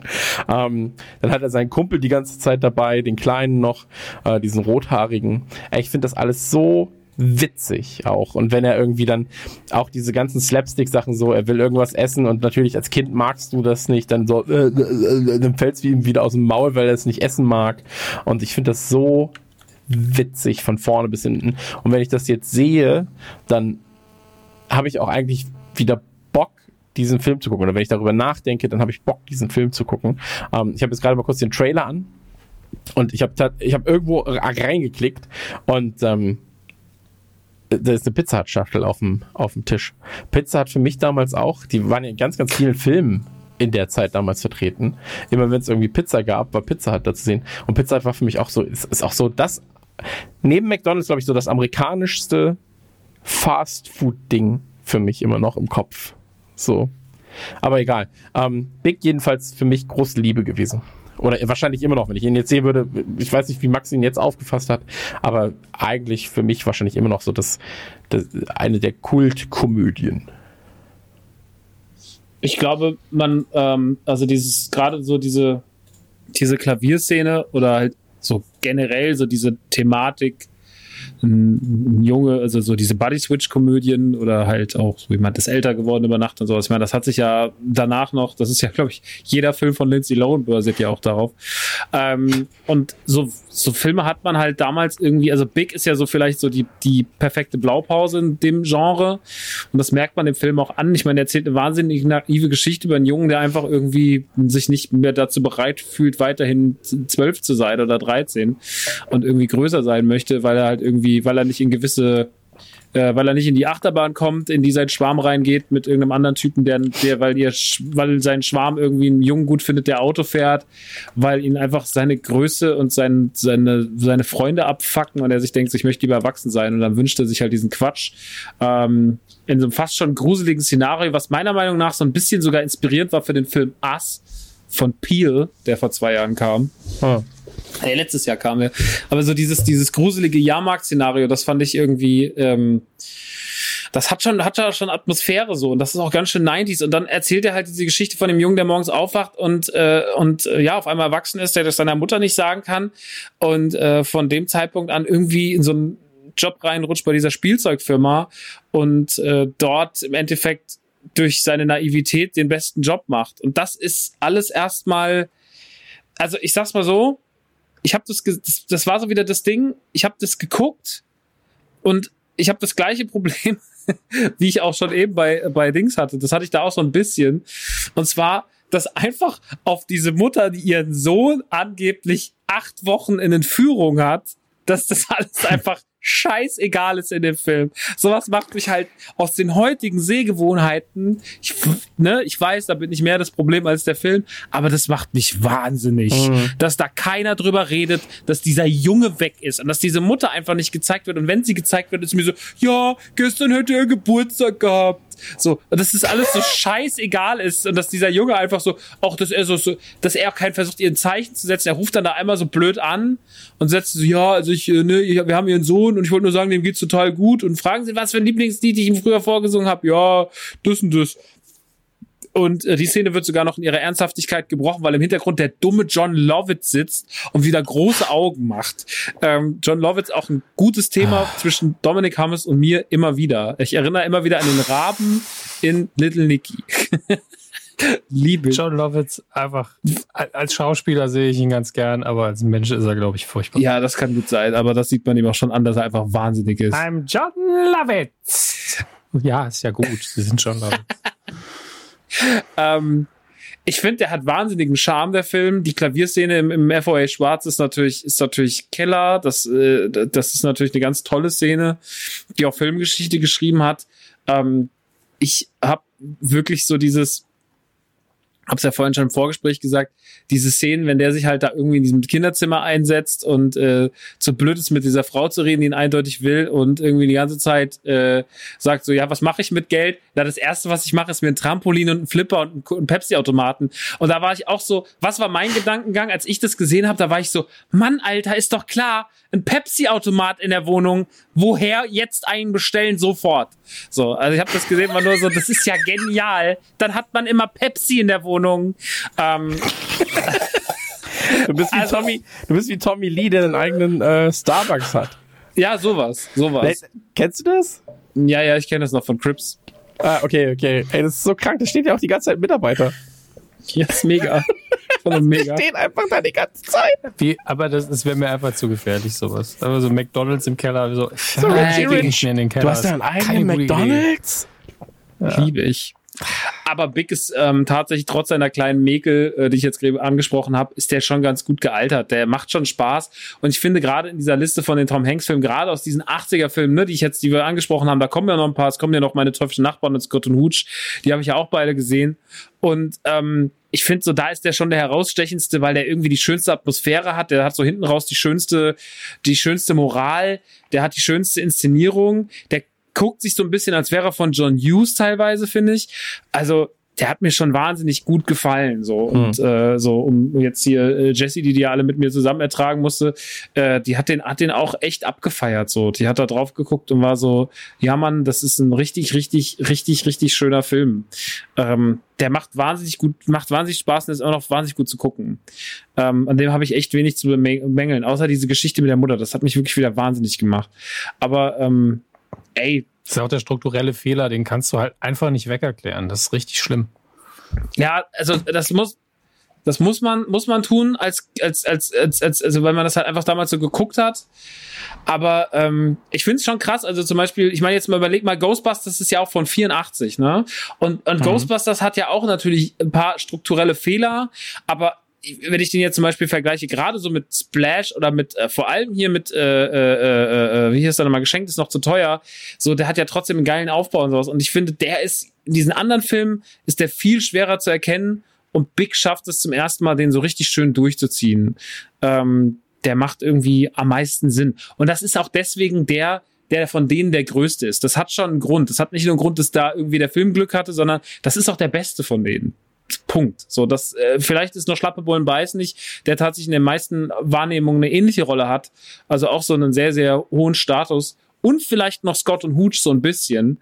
Ähm, aber die anderen haben ganz krasse, furchtbare Fehler, die man heute nur noch mit einer rosaroten 80er-Brille und äh, viel, ja, das ignorieren wir jetzt mal, gucken kann, gucken muss. Dann machen die Sinn. Ja. Aber ansonsten, Big ist funktioniert schon mal auf einem ganz anderen Niveau. Großartiger Film, hat mir sehr viel Spaß gemacht. Ich finde, Big ist einfach ein richtiges 80er Jahre Märchen. Also hat Voll. einen ganzen Märchencharakter. Ähm, fängt er spätestens in dem Moment an, wenn er vor dieser Maschine steht. Und das war ja für mich so einer der krassesten Momente, als wir in, auf unserer USA-Reise waren, wo ich vor genau so einem Automaten gestanden habe, auf einmal in einem Comicbuchladen, weil es die ja gibt. Ja, klar. Und für mich gab es die Dinger nur in Big. Also, okay, dann gebe ich jetzt den Dollar aus. Ich habe keine andere Wahl. Ich habe sogar weitaus mehr als einen Dollar. Ich glaube, das Ding hat einfach Scheine gefressen. Ähm, aber die Gelegenheit hast du halt nicht. Und äh, das ist einfach, da war ich wirklich auf einmal wieder so 13, 14 Jahre alt. Das war schon krass. Mhm. Ähm, ich finde, der Film holt einen in dem Alter auch komplett ab. Also ich, ich kann ja nicht drum rum, ich kann ihn ja eh nicht mehr neu gucken. Aber allein, dass dieser Junge, der sieht natürlich eh aus, wie die meisten Kids irgendwie in 80er Jahre Filmen, sieht eh immer so ein bisschen aus wie ich damals auch. In dem Fall halt die Haarfarbe passt. Ähm, und dann spielt er auch noch Computer. Man denkt ja als Kind immer so, nur ich und zwei, drei Leute, die ich kenne, spielen überhaupt am PC oder an irgendeinem Computer. Das macht ja sonst keiner. Man abstrahiert das ja nicht. Und deswegen sieht man so, wow, der, der spielt ja hier dieses Adventure. Was ist das für ein Adventure? Ich will das auch spielen. Man ist einfach durch ganz billige Dinge komplett identifiziert. Im Übrigen, das Spiel heißt The Cavern of the Evil Wizard und existiert wirklich. Ah, okay. Ähm, das ist halt eine so eine Standardfrage. Weil einfach nur Big, hier Big Tom Hanks Computer Game googelt, ist direkt die Antwort, was ist das für ein Spiel? Nein, es ist nicht ausgedacht, es gibt's. Und ähm, man kann irgendwie noch ein paar andere Kommandos eintippen, aber ich, ich wollte es damals immer spielen. Jetzt kann ich mal gucken, ob es irgendwo äh, gibt ja ganz oft mittlerweile bei archive.org oder so eine Variante davon, dass man nachholen kann. Einfach nur, um es mal auf dem eigenen Bildschirm gesehen zu haben. Ähm, und ja, also der, der Film hat einfach ein gutes Konzept, aber das ruht natürlich auch tatsächlich auf den Schultern von Tom Hanks alles. Und ich bin der Überzeugung, das war seine erste alleinige Hauptrolle, weil er sonst immer ein Duo war, sei es in einer Liebesbeziehung oder sei es ein Comedy-Duo oder beides. Ähm, und hier muss er, bis auf den kleinen Jungen halt, der das aber auch sehr gut macht, äh, eigentlich alles alleine stemmen. Und ich finde, das macht er hervorragend. Absolut. So. Und Dings ist auch sehr zauberhaft, äh, Elizabeth Perkins, die auch später die Mutter war in, äh, die Wilma war bei, beim Flintstones-Film. Ähm, die mag ich sehr gerne auch in dem Film. Sieht im Übrigen aus wie die alte Version. Und wenn man's, wenn man, wenn, das, wenn man das ausgesprochen hat und dran drauf guckt, kann man es nicht leugnen. Sie sieht aus wie die, äh, wie heißt sie, Millie Bobby Brown in älter. Das ist ganz krass in dem Film. Man guckt sie irgendwann an, ist so krass. Sieht aus wie Millie Bobby Brown. Ja, stimmt. Ja, fuck. Und dann guckt man es nur noch so mit dieser Brille. Das ist sehr witzig gewesen. Ähm, Ja. Der hat echt Spaß gemacht. War ein guter Film. Ja, auch schön, dass der Film auch 2020 immer noch Leute überzeugen kann. Der ist halt harmlos, ne? Also der hat halt auch nicht so, der hat halt jetzt nicht so diese Probleme, die, also diese, ne, jetzt wenn wir mal Ja. wirklich den PC-Stempel draufdrücken wollen, dann ist Big halt einfach harmlos. Da, da passiert halt nicht viel. So, der hat natürlich ein bisschen so ein, zwei sexistische drin. Szenen drin, die die 80er, aber die gefühlt jeder Film und jeder Cartoon der 80er hatte. Aber äh, die sind überhaupt nicht auffallend schlimm und äh, ansonsten ist der einfach nur, ist es einfach nur eine, ja, wie du sagst, 80er Märchen ist eine wunderschöne Betitelung von dem Film, weil er hat halt einfach so, so eine Geschichte konnte nur die 80er erzählen. Und so auch in dieser Art und mit dieser Naivität und mit dieser blöden Geschichte um diese blöde Maschine. So, das, das funktioniert halt heute nicht mehr so. Und das mag ich total gern dran. Das ist ein ganz toller Film. Ja, heute würden sie versuchen, die Maschine überzuerklären und die würde irgendwann durch die Stadt laufen und irgendwelche Laser schießen. Ähm, aber tatsächlich gibt's nur die eine Szene, die Sexszene, die optisch und visuell gar nichts ist, aber äh, zwischen Josh und äh, der Dame, weil man einfach in den Kopf haben muss, der ist halt immer noch 12, 13. Das ist eigentlich nicht cool, was hier läuft, aber man ist auch gleichzeitig so, ja, er hat jetzt aber auch schon einige Wochen als Erwachsener gelebt. Ähm, lassen wir es einfach mal dahin äh, gleiten. Das ist so ein bisschen wie bei Howard the Duck. Man ist so, eigentlich ist das komisch, was hier passiert, aber wir tun einfach mal so, als wäre es okay. Aber Howard the Duck ist auch generell einfach sehr komisch. Äh, Ja, das bezeichnet den ganzen Film, nicht nur die eine Szene, aber trotzdem. Hm. So. Ähm, Punchline kam in den USA im gleichen Jahr sogar raus. Äh, den habe ich jetzt auch zum ersten Mal gesehen. Ich werde es kurz abhaken, weil das eine einfache Story ist. Tom Hanks, Sally Field, John Goodman, erstmal auch super Besetzung. John Goodman spielt den lieben Ehemann, das was er sehr gut kann, aber damals äh, war er noch nicht so bekannt dafür. Aber auch da schon der zweite Sympathieträger in dem Film. Äh, Tom Hanks spielt einen äh, Medizinstudenten, der dessen Leidenschaft aber eigentlich in Stand-up-Comedy äh, liegt und der da auch sehr gut ist und sein Medizinstudium in der ersten Szene direkt mal gerade scheitert, weil er beim Test anscheinend beschissen hat und in der mündlichen Prüfung dann das gleiche Wissen nicht wieder aufzeigen kann.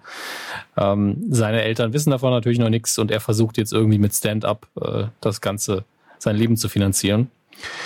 Und äh, Sally Field spielt eine Hausfrau und das ist wirklich 80er Jahre Hausfrau, die an irgendeiner Stelle auch sagen muss, ich bin eine Hausfrau und ist es mir nicht peinlich, das zuzugeben. Ich denke, ach du liebe Zeit, also war das damals so eine dumme Situation. Ähm, die aber auch Stand-up-Comedy macht, nebenher und natürlich Familie ähm, jonglieren, also die einen Pflichten mit den anderen irgendwie ausgleichen muss. Und beide, bei beiden schlägt halt das Herz ganz stark für Stand-up. Und die, die ähm, das ist halt auch wieder so eine unnötige Sache, das wird man heute nicht mehr machen, dass die irgendwann äh, so ein bisschen zusammenkommen, obwohl sie einen Ehemann hat, aber dann doch nicht. Und es wird halt auch nie wirklich aufgelöst, diese Spannung. Dass sie dann, sind halt dann nur befreundet und sie sagt es ihrem Mann, glaube ich, auch nie. Ähm, aber am Ende ist dann wieder Friede, Freude, Eierkuchen. Ich finde das ganz komisch, dass das irgendwie Beziehungen in den 80ern so waren. So, hey, das muss man nicht sagen. Komm, das muss man auch nicht auflösen für den Film. Das ist, äh, lassen wir einfach den Tisch fallen. Das wird irgendwann nicht mehr. Ich denke, okay, nicht schön, muss man auch wieder kaufen. Ähm, aber die Stand-up-Routinen sind ganz witzig, sind natürlich auch in ihrer Zeit festgehangen. Da gibt es ein paar absurde, schöne Momente, wo jemand auf der Bühne steht, der einfach nicht witzig ist. Da ist, ähm, muss ich gerade gucken, wie nochmal einer der Waynes-Brüder steht irgendwann auf der Bühne, sehr, sehr jung äh, und macht einen Witz. Hier, Damon Waynes ist es, äh, den keiner rafft im Publikum oder wo keiner weiß, ob man lachen darf, weil es halt um Schwarze und Weiße geht, um Penisgrößen, ähm, wo er dann fragt, ob das Publikum überhaupt noch da ist. Ähm, und Sally Field ist einfach hervorragend in dem Film. Also Sally Field ganz, ganz stark. Ähm, und äh, Hanks auch gut. Aber storymäßig ist es, das läuft einfach von A bis Z durch. Das, da muss man jetzt nicht groß drauf eingehen. Aber für, für die Performer alleine, für die drei Schauspieler, Field, Hanks und Goodman, lohnt sich das schon, wenn man damit leben kann, dass man einfach sehr viele Stand-up-Sets sieht, die natürlich irgendwann vorgeschrieben sind. Ähm, ganz nett. Also ich fand es schön, dass ich den entdeckt habe, denn auch von der Existenz wusste ich gar nichts. Mein Dad liebt den, der hat mir doch mal irgendwann geschenkt, aber ich habe den noch nicht mehr geguckt. Es passt, dass er das natürlich. Ja, ja, der feiert. hat aber gesagt, das war immer ein schöner Film über das, über das Stand-up sein. So, den hatte ich auch nie auf dem Schirm. Ich hatte von dem auch nie gehört. Den hat er mir irgendwann mal als DVD vor vielen, vielen, vielen, vielen Jahren in die Hand gedrückt. Und Hm. äh, ich habe den leider auch einfach dann, wie so oft in meinem Leben, äh, verpasst zu gucken. Aber vielleicht schaue ich mir den irgendwann noch mal an, weil ich mag halt auch Sally Field. Das Line-Up ist halt großartig. Ganz ohne Frage. Ähm, und dann, also es sei denn, Chris hat ihn auch gesehen und möchte noch was sagen.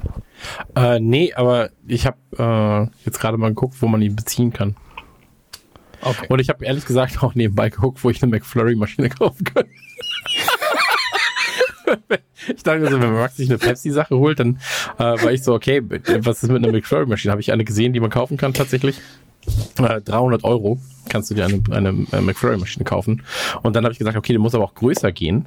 Und jetzt habe ich geguckt, was ein Standplatz kostet bei uns in der Innenstadt, äh, um eine große Maschine hinzustellen.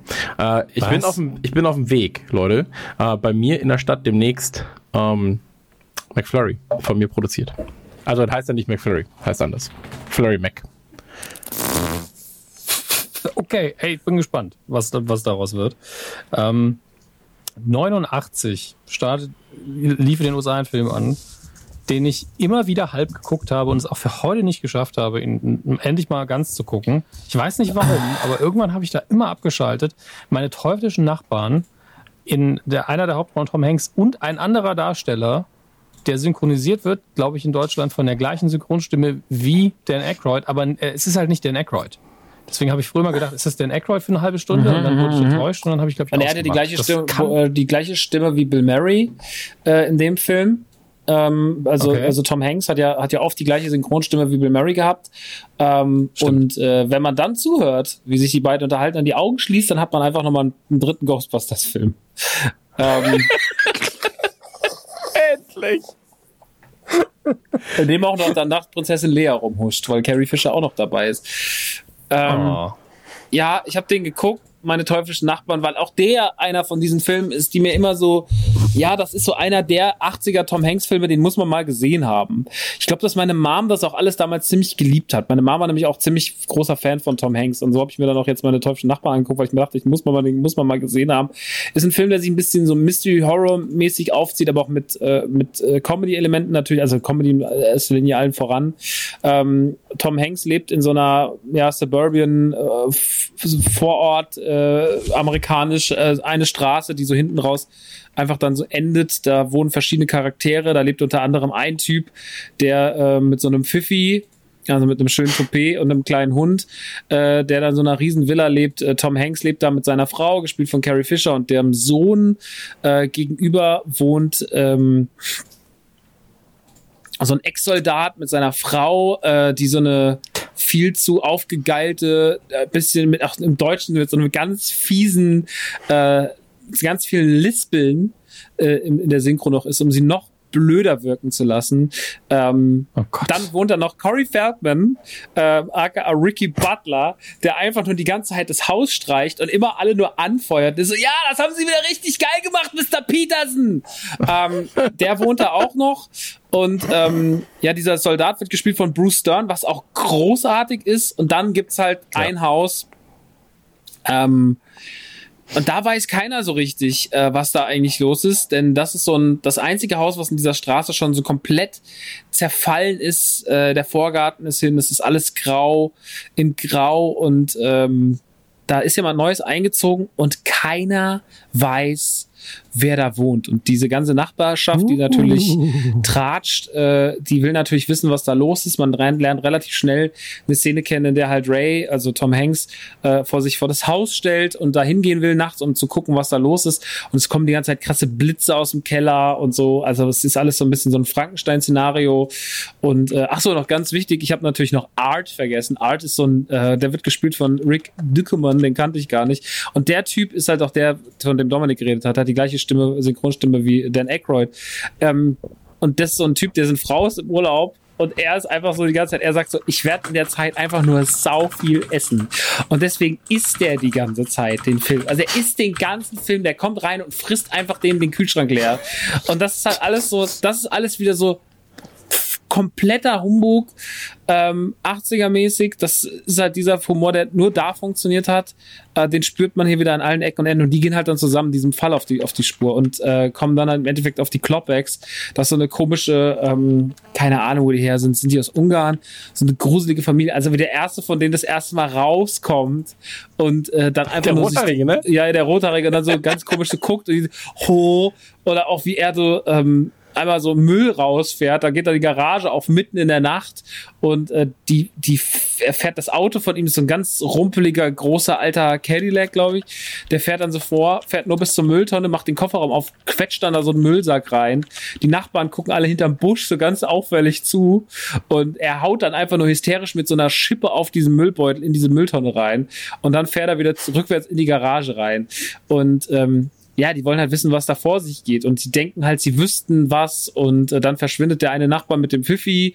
Und dann denken sie, der hat sie umgebracht. Dann gehen sie in das Haus rein und lernen den Doktor kennen. Und ey, das ist eine Scheiße. Also das ich gesagt, ich hab den so geguckt, was, was guck ich denn hier? Ja. Was guck ich denn? Dann geht er so zu Ende und dann kommt so die Auflösung dieses gro- großen Mysteriums in diesem Film. Und zwischenzeitlich denkt man so, okay, krass, ich habe, ah, der Film hat sogar krass eine Moral. Der heißt The Burbs, weil es, der dreht sich darum, dass die Leute eigentlich der Horrorfaktor sind und immer nur über alles tratschen und sowas. Und du denkst dann so, jetzt habe ich die Moralkraft. Öh, krass, dass ein Film in den 80ern so weit gedacht hat. Ah, nee, hinten raus macht er natürlich doch noch alles, was wir erwartet haben. Und dann kommt so, die Schädel, die sie im Auto gesehen haben, die sind von mir und jetzt muss ich ihnen ihr Leben nehmen. und so ist der, und das ist halt, der ist halt, der wird auch hinten raus immer dümmer. Also er wird hinten raus, wird der, der dreht wirklich so, wenn der IQ am Anfang des Films auf gesunden 110 steht, steht der, dreht er sich so im Minutentakt hinten raus so locker auf die 30 runter. Der ist so dumm zum Schluss. Also ich habe ich hab da gesessen, also, das kann ich einfach nicht glauben, wie blöd das alles ist. Und dann dieses Line-Up da drin. Ähm, irgendwie großartig, irgendwie auch absolute Scheiße. Das ist halt ein Film, ich finde, den kann man gucken, weil er halt genau das ist, was, aber das aus dem gleichen Grund kann man auch Splash gucken oder halt auch ähm, Geschenkt ist noch zu teuer gucken, weil das Filme sind, die absolut überhaupt nicht mehr funktionieren. Aber deswegen kann man sie so gut gucken. Weil sie, so- also deswegen kann man sie mal gucken. Nicht so gut gucken, aber man kann sie mal gucken, weil sie völlig naiv gemacht sind, völlig dumm gemacht sind, völlig überzogen, nur aus Klischees bestehen. Ähm, und das macht den Film irgendwie in Anführungsstrichen witzig gut, aber unterm Strich ist das ein katastrophaler Kackfilm. Ohne Frage. Der ist richtig scheiße. Aber ich hatte trotzdem halt leider Spaß. Und Corey Feldman, der das Ganze die ganze Zeit noch anfeuert mit seinen Freunden. Jetzt machen Sie mal ein bisschen in die Show. Und dann halt, und dann Mr. Rumsfield, der oben auf dem Dach sitzt mit so einer Tarnmütze und so denen ins Haus guckt und unten stehen die Kids und feuern den an. Es ist einfach alles nur unfassbar dumm. Gucken. Oder auch nicht. Okay. Dann werde ich den definitiv noch nachholen. Ich habe ihn halt wirklich immer nur in Erinnerung. Und das, das habe ich auch immer, ich habe mich geschämt dafür, dass ich den nie fertig geguckt habe. Ja, ich weiß nicht, ob man sich dafür schämen muss. Nee, das ist ja der Grund, warum ich es überhaupt sage. Weil es so quatschig ist, dass ich mich dafür geschämt habe.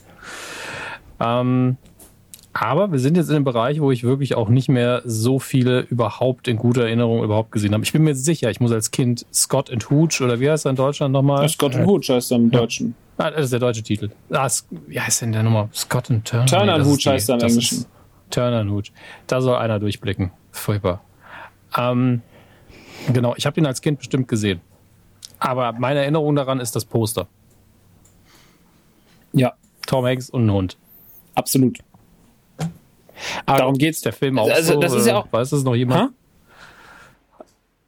Ist der Film genau so? Also wirklich einfach nur Tom Hanks und ein Hund? Naja, der Film ist das, also das, was das Plakat sagt, alles über den Film. Das ist halt so dieser typische, diese typische Buddy-Cop-Scheiße. Oder beziehungsweise so, ne, also diese Filme, die wir schon tausendmal gesehen haben, nein, ich arbeite nicht mit dem zusammen, der Typ, der passt mir nicht. Äh, so, das ist halt in dem Fall. Der sabbert immer. Ja, ja, aber in dem Fall ist es halt einfach so, ja, es ist halt nicht mehr, es sind halt nicht mehr zwei ungleiche Cops, äh, sondern es sind halt, äh, es ist halt ein Hund und äh, ein Cop, äh, Tom Hanks, beziehungsweise, wie heißt der Cop nochmal, der soll eigentlich, der will eigentlich schon wegziehen, Scott Turner will wegziehen, hat schon keinen Bock mehr, so ein super genauer, viel zu sauberer Typ, der ähm, immer so in so einer Kleinstadt lebt, wo eigentlich nicht viel passiert, äh, hat so einen Kumpel am Hafen, das ist so so ein alter Knacker, der äh, hat halt einen Hund Hooch. Und Hooch ist halt so eine richtige Rampensau, der ist super laut, sabbert wie die sabbert ohne Ende, ist halt so ein richtig krass aufdringlicher Hund so. Und äh, super aggressiv, ähm, aber irgendwie auch witzig. Naja, und auf jeden Fall der, ähm, der dem sein Herrchen wird dann eines Nachts umgebracht, weil er was sieht, was er nicht sehen darf. Und äh, dann als am nächsten Tag die die die Polizei anrückt, ähm, ist halt auch Scott dabei und äh, er ist der Einzige, der Hutsch dann irgendwie einigermaßen bändigen kann. Und als sie dann zur Tierärztin gehen, ähm, dann sagt sie so, ja, dann behalten Sie doch den Hund, dann passen Sie doch auf den auf. Und dieses ganze, wie lange sie diesen Hund einsperren und wie, also wie lange sie den Hund überhaupt fangen müssen, damit er halt äh, damit er überhaupt gefügig ist und mitkommt und sowas. Der Film dauert halt an ein paar Stellen wahnsinnig lange so. Und dann ist er natürlich bei dem, er geht dann Hundefutter kaufen, in der Zeit verwüstet Hutsch das Haus, gleichzeitig verliebt er sich noch in die, in die Tierärztin. Der, bei der Tierärztin verliebt sich Hutsch noch in, äh, in, in so einen Lassie-Art, in so einen Collie äh, von der Tierärztin und naja, es beginnt dann so eine doppelte Liebesgeschichte mit den zwei Hunden, mit den Paaren. Gleichzeitig muss noch dieser Fall gelöst werden, warum ist der alte Mann gestorben, was hat er gesehen? Ähm, ist eine Buddy-Cop-Komödie mit dem Hund. So. Und, Aber es gab ähm, ja viel von diesem ganzen Buddy-Cop-Kram, ne? Also äh, nicht Buddy-Cop, von diesem ganzen Hund-Kram. Also im gleichen Jahr, ich habe jetzt nochmal geguckt, weil ich dachte, was war eigentlich zuerst da? Ähm, Partner mit der kalten Schnauze. Partner mit der noch, kalten ne? Schnauze, ja genau. Und, Stimmt. oder Scott und Hooch, äh, Kommissar Rex, da haben die Deutschen auch gerafft, so ah, fünf Jahre später Kommissar Rex rausbringen. Ähm, ich ich habe äh, Scott und Hooch damals gesehen, so. Ähm, ich fand den ich, weil ich Hunde lieb, so ich mochte den Humor, ich mag Hunde sind halt einfach so das geilste. So ich finde Hunde einfach immer immer witzig, so. Und ich habe mir jetzt gerade noch mal den Trailer angeguckt, weil ich auch noch mal auffrischen wollte und ähm, da ist diese Sequenz, wo er das erste Mal eben wo er mit diesem wo er mit diesem Muffin Du hast ihn jetzt vor kurzem gesehen, ne, oder? ja, ich habe den geguckt. Jetzt. Genau. Wo er mit dem Muffin auf, äh, auf, auf diesen Schrottplatz will und äh, Mhm. Hooch ihn dann so am Hals quasi, also umreißt und einfach nur das, das ganze Maul, den ganzen Hals im, im, im Maul hat. So. Ähm, das, ist, das ist so absurd, diese Sequenz, weil ja auch äh, Carl Winslow als äh, Partner im Ja. Auto sitzt und die ganze Zeit lacht. Ja, ja. Aber eigentlich so, da, da läuft diese, dieser riesige Hund auf ihn zu. Der, der ganze Hals steckt im Maul von diesem Hund. Und er so, Moment. Äh, hast du jetzt gerade Reginald Val Johnson mit, mit Winslow verwechselt? Carl Winslow, habe ich gesagt, Oder- weil er nicht Kate Winslet. Nee, ich habe nicht Kate Winslet gesagt, sondern ähm, es spielt auf jeden Fall, habe ich nur in der IMDb gesehen, weil ich habe ihn ja nicht gesehen, äh, Reginald Val Johnson nochmal mit. Auch Ja, wer als ist ja Carl Winslow? Der Ah, äh, als Rolle oder was? Nein, nicht als Rolle. Ich, ich, sein richtiger Name ist mir nicht mehr eingefallen, aber er hat Carl Winslow gespielt. Okay, dann ich wollte es nur erwähnen, weil Reginald Val Johnson einfach eine Karriere gemacht hat, weil er in den 80er, 90er Jahren immer die Nebencharakter Ja, ja klar, wir waren ja auch bei. Stirb langsam und so.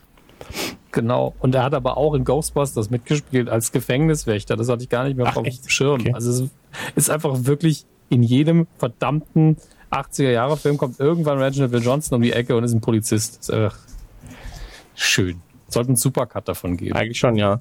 Aber, ach, was für ein, was für ein süßer Hund, ey. Ich finde ihn ganz putzig. Ähm, ja, aber Maxi hat es, glaube ich, da schon eh alles zusammengefasst. Ich habe ihn jetzt auch zu, nicht mehr gesehen in letzter Zeit. Ich würde jetzt, damit wir nicht äh, diese äh, erste Ausgabe davon unnötig strecken, ein paar Filme auslassen. Es sei denn, ihr wollt dringend was dazu sagen. Im Zweifelsfall holen wir die in der zweiten Folge nach. Ja, ich wollte der achso. Eitelkeiten zum Beispiel. Entschuldige, äh, Fegefeuer der Eitelkeiten habe ich zum Beispiel und Joe gegen den Vulkan habe ich beide jetzt nicht gesehen. Wenn du gegen, über Joe gegen den Vulkan noch was sagen willst, gern. Nee, den wollte ich mir angucken. Den habe ich hier liegen. Ja. Okay. Weil Dann ich, Mac, noch ich bin ein bisschen, ich finde so Mac Ryan richtig cool. Dann kannst du ja die, die großen McRyan-Tom Hanks-Kombinationen alle gucken. Ja, ach, muss nicht Ähm. jede sein, ne? Also, da bin ich aber ganz ehrlich so. Dann kommen wir für mich zu eine Klasse für sich von 92. Ähm, aus zwei Gründen. Das ist natürlich ein Baseballfilm, das heißt, ich muss drüber reden. Aber es ist auch noch ein sehr guter Film und es ist eine interessante Entscheidung, weil jetzt Tom Hanks ja schon letztlich da angekommen ist, wo er Hauptrollen spielen kann. Und es ist zwar auch eine Hauptrolle, aber eigentlich nicht. Es ist eigentlich eine sehr große Nebenrolle und er spielt auch nicht den, den Saubermann oder sonst was, sondern er spielt einen alkoholischen Baseballtrainer, der eine Frauenmannschaft trainieren muss. Ähm, weil zu irgendeinem Zeitpunkt, ich glaube, es ist Krieg, wahrscheinlich ist es Zweiter Weltkrieg, bin mir nicht sicher, ich müsste nachlesen, ähm, werden die Baseball-Ligen zugemacht und deswegen gibt es auf einmal eine Frauenliga in den USA. Und natürlich sieht man dann die typischen Thematiken, so, ja, können die das überhaupt, bla bla bla, die üblichen sex- sexistischen Kommentare werden thematisiert. Ähm, ist ein ganz, ganz hervorragender Film und Tom Hanks spielt eben diesen abgefuckten Baseballcoach, der auch nicht einsieht, am Anfang nicht einsieht, dass Frauen das überhaupt machen sollen, aber will halt Geld verdienen und hat, findet sonst keinen Job. Ähm, ist ganz, ganz toll. Also wenn man nur grob es erträgt, dass auf der Leinwand ähm, Baseball gespielt wird und da gehöre ich ja zu den Leuten, die das wirklich lieben, äh, dann ist das ein toller Film mit einer richtig starken Besetzung. Gina Davis in der eigentlichen Hauptrolle, auch wenn Tom Hanks hier ganz oben gelistet wird, das sehe ich eigentlich nicht ein. Laurie Petty, Madonna, Rosie O'Donnell, ähm, Sympathieträger hin oder her, aber es sind alles in diesem Film sehr gute Schauspieler. Ähm, der Film macht mir bis heute noch sehr viel Spaß. Ich habe mir jetzt hierfür nicht nochmal geguckt, ähm, aber ich finde den einfach weiterhin stark. Das ist, das ist ein Vox-Film. Der lief oft auf Vox. Wenn diese random Gefühle, auf welchem Sender die liefen. Ähm, aber gerade Tom Hanks da drin ist richtig stark. Hat der für nicht sogar einen Preis gewonnen? Ich weiß es nicht mehr. Vielleicht finde ich ihn auch. Nee, zwei Golden Globes gab es auf jeden Fall. Die Frage ist für wen? Tom Hanks. Aber das ist nicht der Golden Globe. Hm. Oh Gott. Der hat natürlich an Madonna noch einen Song beigetragen. Naja, ist egal. Äh, habt ihr zu eine Klasse für sich was zu sagen? Ähm, und wenn es negativ ist, dann behaltet es für euch. Ich liebe Ich habe den nie Baseball. gesehen. Okay, ich habe einmal gehört, ich habe den nie gesehen und einmal ähm, ist Baseball, ne? Nee, ich habe gesagt, ich liebe Baseball. Ist das bestimmt Nee, ist? absolut nicht. Du wolltest was Positives sagen. Du, du hast gesagt, habt ihr was zu sagen? Wenn ja, nur positiv. Hast du gesagt, ja, Du hättest auch einfach still ist sein die, können. aber das kann ich ja nicht. Ist ja ein Podcast. Ich finde, ich habe den Film wunderbar zusammengefasst. Das, ist, das ist alles, was zählt gerade. Absolut. Ähm, Schlaflos in Seattle. Da sind wir wieder mit Mac Ryan dabei. Ich, ähm, das ist. Ich bin da so zerrissen. Äh, hat ja Nora Ephron hat das Ganze ja inszeniert und auch das Drehbuch geschrieben, die damals das Drehbuch für Harry und Sally geschrieben hat, der ähm, Billy Crystal Mac Ryan Film, den, den ich ja jahrelang war, das ist einer meiner absoluten Lieblingsfilme. Und äh, Schlaflos in Seattle ist eigentlich nicht das gleiche nochmal, sondern hier ist statt Zeitsprüngen ist es hier halt eine Liebe auf Distanz, wo irgendjemand einfach, McRyan hat auch die Radiosendung, glaube ich, und ähm, er, Tom Hanks Sohn, der, äh, dessen Frau gestorben ist, also nicht die Frau des Sohnes, sondern die Mutter des Sohnes, äh, ruft dann dort an und sagt, ja, mein Mann ist, äh, mein Mann, Gott, mein Vater ist einsam, was machen wir jetzt? Und da entwickelt sich eine Liebesgeschichte. Und es ist, wenn man es beschreibt, echt, klingt es echt langweilig, aber es ist recht charmant erzählt. Aber ich glaube, der Film ist heute sehr, sehr langsam. Da bin ich mir sehr sicher. Da kommen jetzt ein paar. In den 90ern sind lustigerweise viele Filme dabei, wo ich der Meinung bin, die sind schlechter gealtert als die 80er Jahre Filme, was das Tempo angeht, nicht den Inhalt, weil es ist einfach eine Romanze, das war's. Ja. Ich finde die gut. Es gibt viel, viel schlechtere und langweiligere. Und, E-Mail ähm, für dich der zum Charme von- Beispiel. ja, E-Mail für dich funktioniert überhaupt nicht mehr. Das liegt auch daran, dass sie damals schon E-Mail nicht verstanden haben, als sie den Film gemacht haben, was faszinierend ist. Ähm, und die ganzen Problematiken, die da drin stecken, auch nicht funktionieren. E-Mail für dich ist einfach, den, den kann man nicht mehr gucken. Also wer den noch gucken kann, tut mir leid, ich weiß, ich weiß nicht, wie ihr es schafft. Ich bewundere euch. Ähm, aber kommen wir zu, ist die Frage, wir werden jetzt bald zum Ende kommen dieser Ausgabe. Und ich glaube, den hat keiner von uns nochmal geguckt und das verstehe ich auch. Ich habe auch die große These, dass Philadelphia einerseits der große, große Durchbruch ist, kommt im gleichen Jahr wie Schlaflos in Seattle, der kommerziell richtig erfolgreich war und Philadelphia hat ja auch bestimmt, ist äh, Chris, der Chris jetzt schon an seinem Oscar-Alarm dran. Ja. Ähm, Ich, genau. ich, ich bin kurz Ähm, davor, ihn zu drücken. Drück mal den Oscar-Alarm. Oscar-Alarm!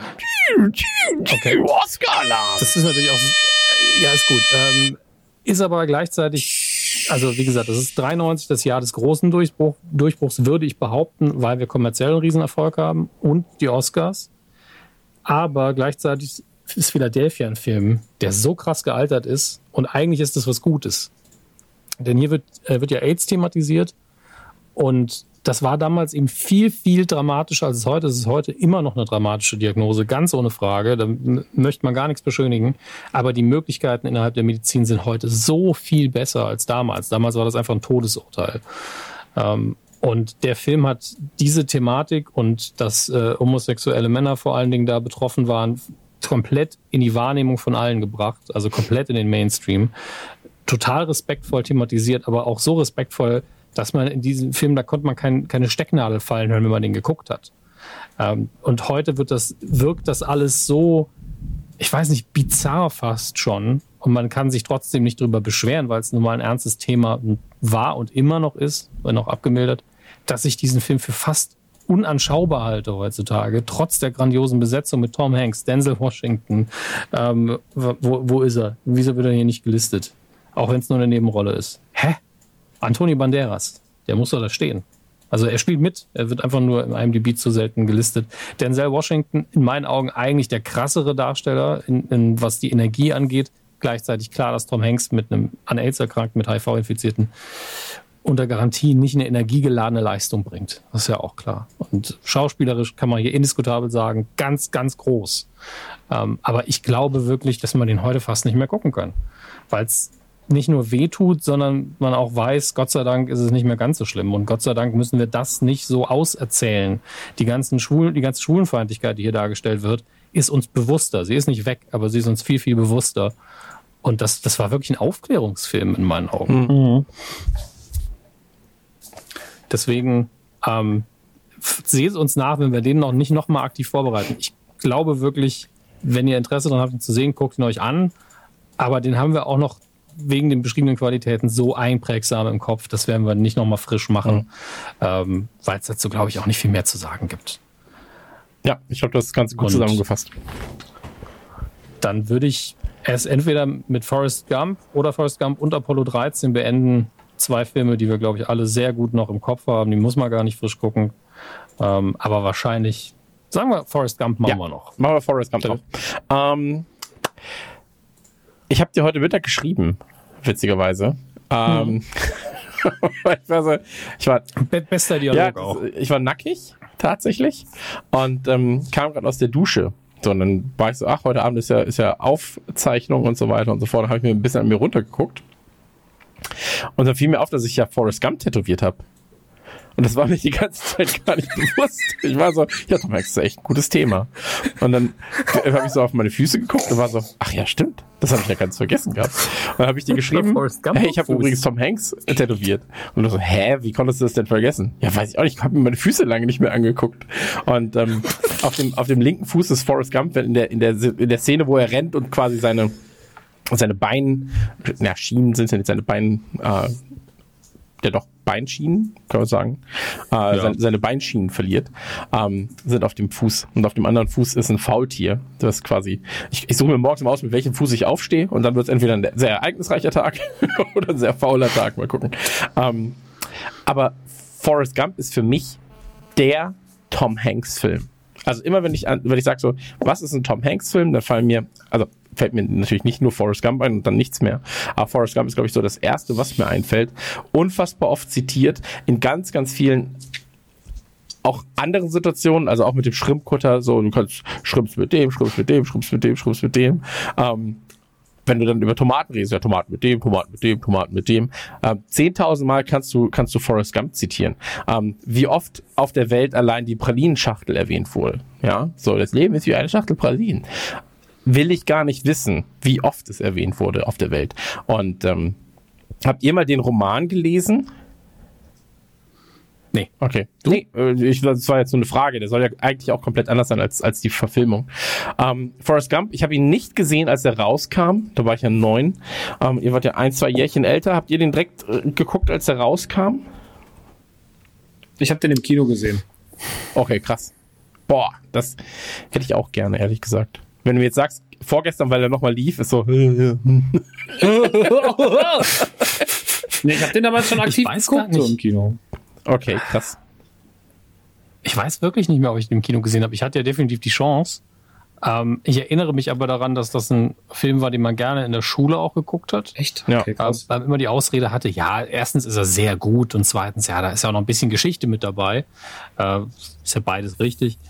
Ähm, aber ich erinnere mich an eine Zeit, wo man irgendwann gesagt hat, ey, ich kann den nicht mehr sehen. Weil er relativ lang ist. Und wenn man den wirklich fünf, sechs Mal gesehen hat, dann ist irgendwann sind diese Dialoge von Forrest Gump auch so, die, die er sehr langsam ja rüberbringt, was der Rolle geschuldet ist, ist man leicht genervt davon. Aber das ändert nichts daran. Dann guckt man ihn mal ein Jahr lang nicht, guckt man ihn wieder. So, verdammt, der ist einfach unterhaltsam, komplett von vorne bis hinten. Der ist emo der emotional, der ist richtig, richtig stark inszeniert. Also ich, man kann natürlich irgendwie an zwei, drei Punkten dann irgendwie mit dem Finger so tief bohren, dass man sagt, das ist mir zu sentimentale Scheiße, das ist Geschichtsverfälschung oder hier und da. ähm, aber das, das ist einfach nicht der Film. wäre geil. So, das stimmt ja gar Es nicht. gibt so Leute. Der war nie Tischtennis-Großmeister. Genau. Das ist der Punkt, wo ich mich immer auf. Nein, Quatsch. Ich reg mich nicht auf, ich reg mich auf, dass sie Ping-Pong sagen immer. Das ist einfach das, was jedem Tischtennisspieler so ins Fleisch schneidet, dass sie ständig Ping-Pong sagen. Ähm, aber ja, ich meine, es ist jedem klar, dass Tom, Tom Hanks oder beziehungsweise Forrest Gump nicht äh, zu JFK gesagt hat, dass er pinkeln muss. War es JFK? Ich bin mir nicht mehr sicher. Er hat nur ständig Doch, den doch, war Präsidenten getroffen. Er hat gerade Ja. zu, ich glaube, er hat gerade zu mir gesagt, er muss pinkeln. Ja. Das war ja auch ein großes Ding, dass man gesagt hat, wie, wie man diese historischen Aufnahmen mit dem modernen Film kombiniert hat. Da haben alle gesagt, wow, das ist ja unfassbar. Ähm, für die Zeit war es das ja auch. Ähm, und ich fand es auch schön auf die Art und Weise, was die, Am die Amis sind ja sehr begeistert von ihrer eigenen Geschichte, das muss man sagen. Und das meine ich nicht abwertend, auch wenn das immer so klingt, wenn man die Amis sagt. Ähm, und das inszenieren sie dann aber auch immer sehr schön. Also ich finde, im Kino kriegen sie es zumindest hin, vielleicht nicht die Fakten immer hundertprozentig hinzustellen, aber doch die eigene Geschichte interessant abzuliefern. Und ähm, Tom, äh, äh, Quatsch, Forrest Gump definitiv, glaube ich, die erste Rolle, die man direkt mit ihm verbindet, mit Namen, liegt natürlich auch am Titel des Films ähm, und aber auch visuell. Also bei Philadelphia ist man vielleicht auch so, okay, man hat das Bild von ihm vor Augen, wie man ihn auf sehr krank und schwach geschminkt hat, mag sein. Aber ich finde Forrest Gump und Castaway und Soldat James Ryan, siehe auch unser Cover, das sind so typische Rollen, wo man auch direkt ein Bild vor Augen hat, ähm, während das bei den anderen Rollen nicht unbedingt der Fall war. Ich finde halt aber bei Forrest Gump hast du so viele Bilder im Kopf. Ich finde, das ist so ein Ja. unfassbar bildstarker, also was heißt, ich finde, es ist halt einfach ein äh, unfassbar bildstarker äh, Film. Ähm, also allein dieser, dieser Anzug, den er trägt halt auf dem, auf der Parkbank, so, oder dieses äh, blaue Hemd, das er äh, anhat, wenn er losläuft, das karierte, so, ähm, dann Mhm. diese Szene auf dem Fischerboot, so, oder da, wo er halt läuft mit dem, mit dem, ähm, mit dieser roten Hose und dem, dem weißen V-Oberteil, diese Kappe drauf trägt, wo er den Smiley erfindet. So, das ist alles kurz nebenbei erwähnt nur. Aber ich finde, das hat alles so, also dieser komplette Film hat so starke, starke Bilder. Ähm, ich liebe das. Ich liebe den, ich liebe den so sehr. Ähm, ist aber für mich auch so ein, so ein krasser Fernsehfilm. So, der lief Weil er so auf ja, ja, lief der, aber der lief einfach. immer so Ja. am Samstag um 20.15 Uhr zum 27. Mal in diesem Jahr und wir haben erst Januar. Forrest Gump. So, und das ist, ja, aber es war immer ein Highlight, wenn er lief im Fernsehen. So, da waren dann auch 25 Werbeunterbrechungen. Ähm, aber ist schön erzählt, ist sympathisch erzählt. So, vielleicht hat er daher auch so dieses, was Max vorhin meinte, so dieses leicht, so der, der, der Dulli, so, dieser, dieser sympathische, nette, nicht dumme Trottel. So, so Tom Hanks, so dieses Image vielleicht, ähm, weil man es so stark damit assoziiert. Aber ich finde den Film einfach von vorne bis hinten extrem stark, extrem gut erzählt. Ähm, aber ich frage mich, ob es wirklich Leute gibt, die sich so, die sich den angucken und dann sagen so, hä, das war doch gar nicht so. Der hat doch, der hat doch gar keine Apple-Aktien Nee, also- gekauft. So. Ja, nicht mit einem Hä, aber dass man halt verschiedene da äh, Dinge, die zwar im Film akkurat dargestellt werden, aber so beschönigend dargestellt werden. Es gibt immer Leute, die sagen, das finden sie nicht gut. Und das verstehe ich auch. Gleichzeitig hat der Film aber auch Kriegsszenen, die recht hart sind. Also zumindest emotional hart. Und die Konsequenzen ähm, des Krieges, äh, die er durch, äh, wie heißt er nochmal? Muss ich gerade seinen Schauspieler nochmal aussuchen. Ah, Es spielen, auch- spielen auch zu viele Leute mit. Ihr wisst schon, Lieutenant Dan ist die Rolle. Ähm, da wird das ja, Ja. relativ stark dran festgemacht. Das behandelt der Film ja auch ganz gut. Also für mich ist und bleibt die schönste Geschichte als kleines Factoid oder als kleine Anekdote, die da rauszuziehen ist, immer noch aus Forrest Gump, dass es Baba Gump Shrimp vor dem Film nicht gab und danach wurde es gegründet, weil der Name so populär geworden ist. Das fand ich super.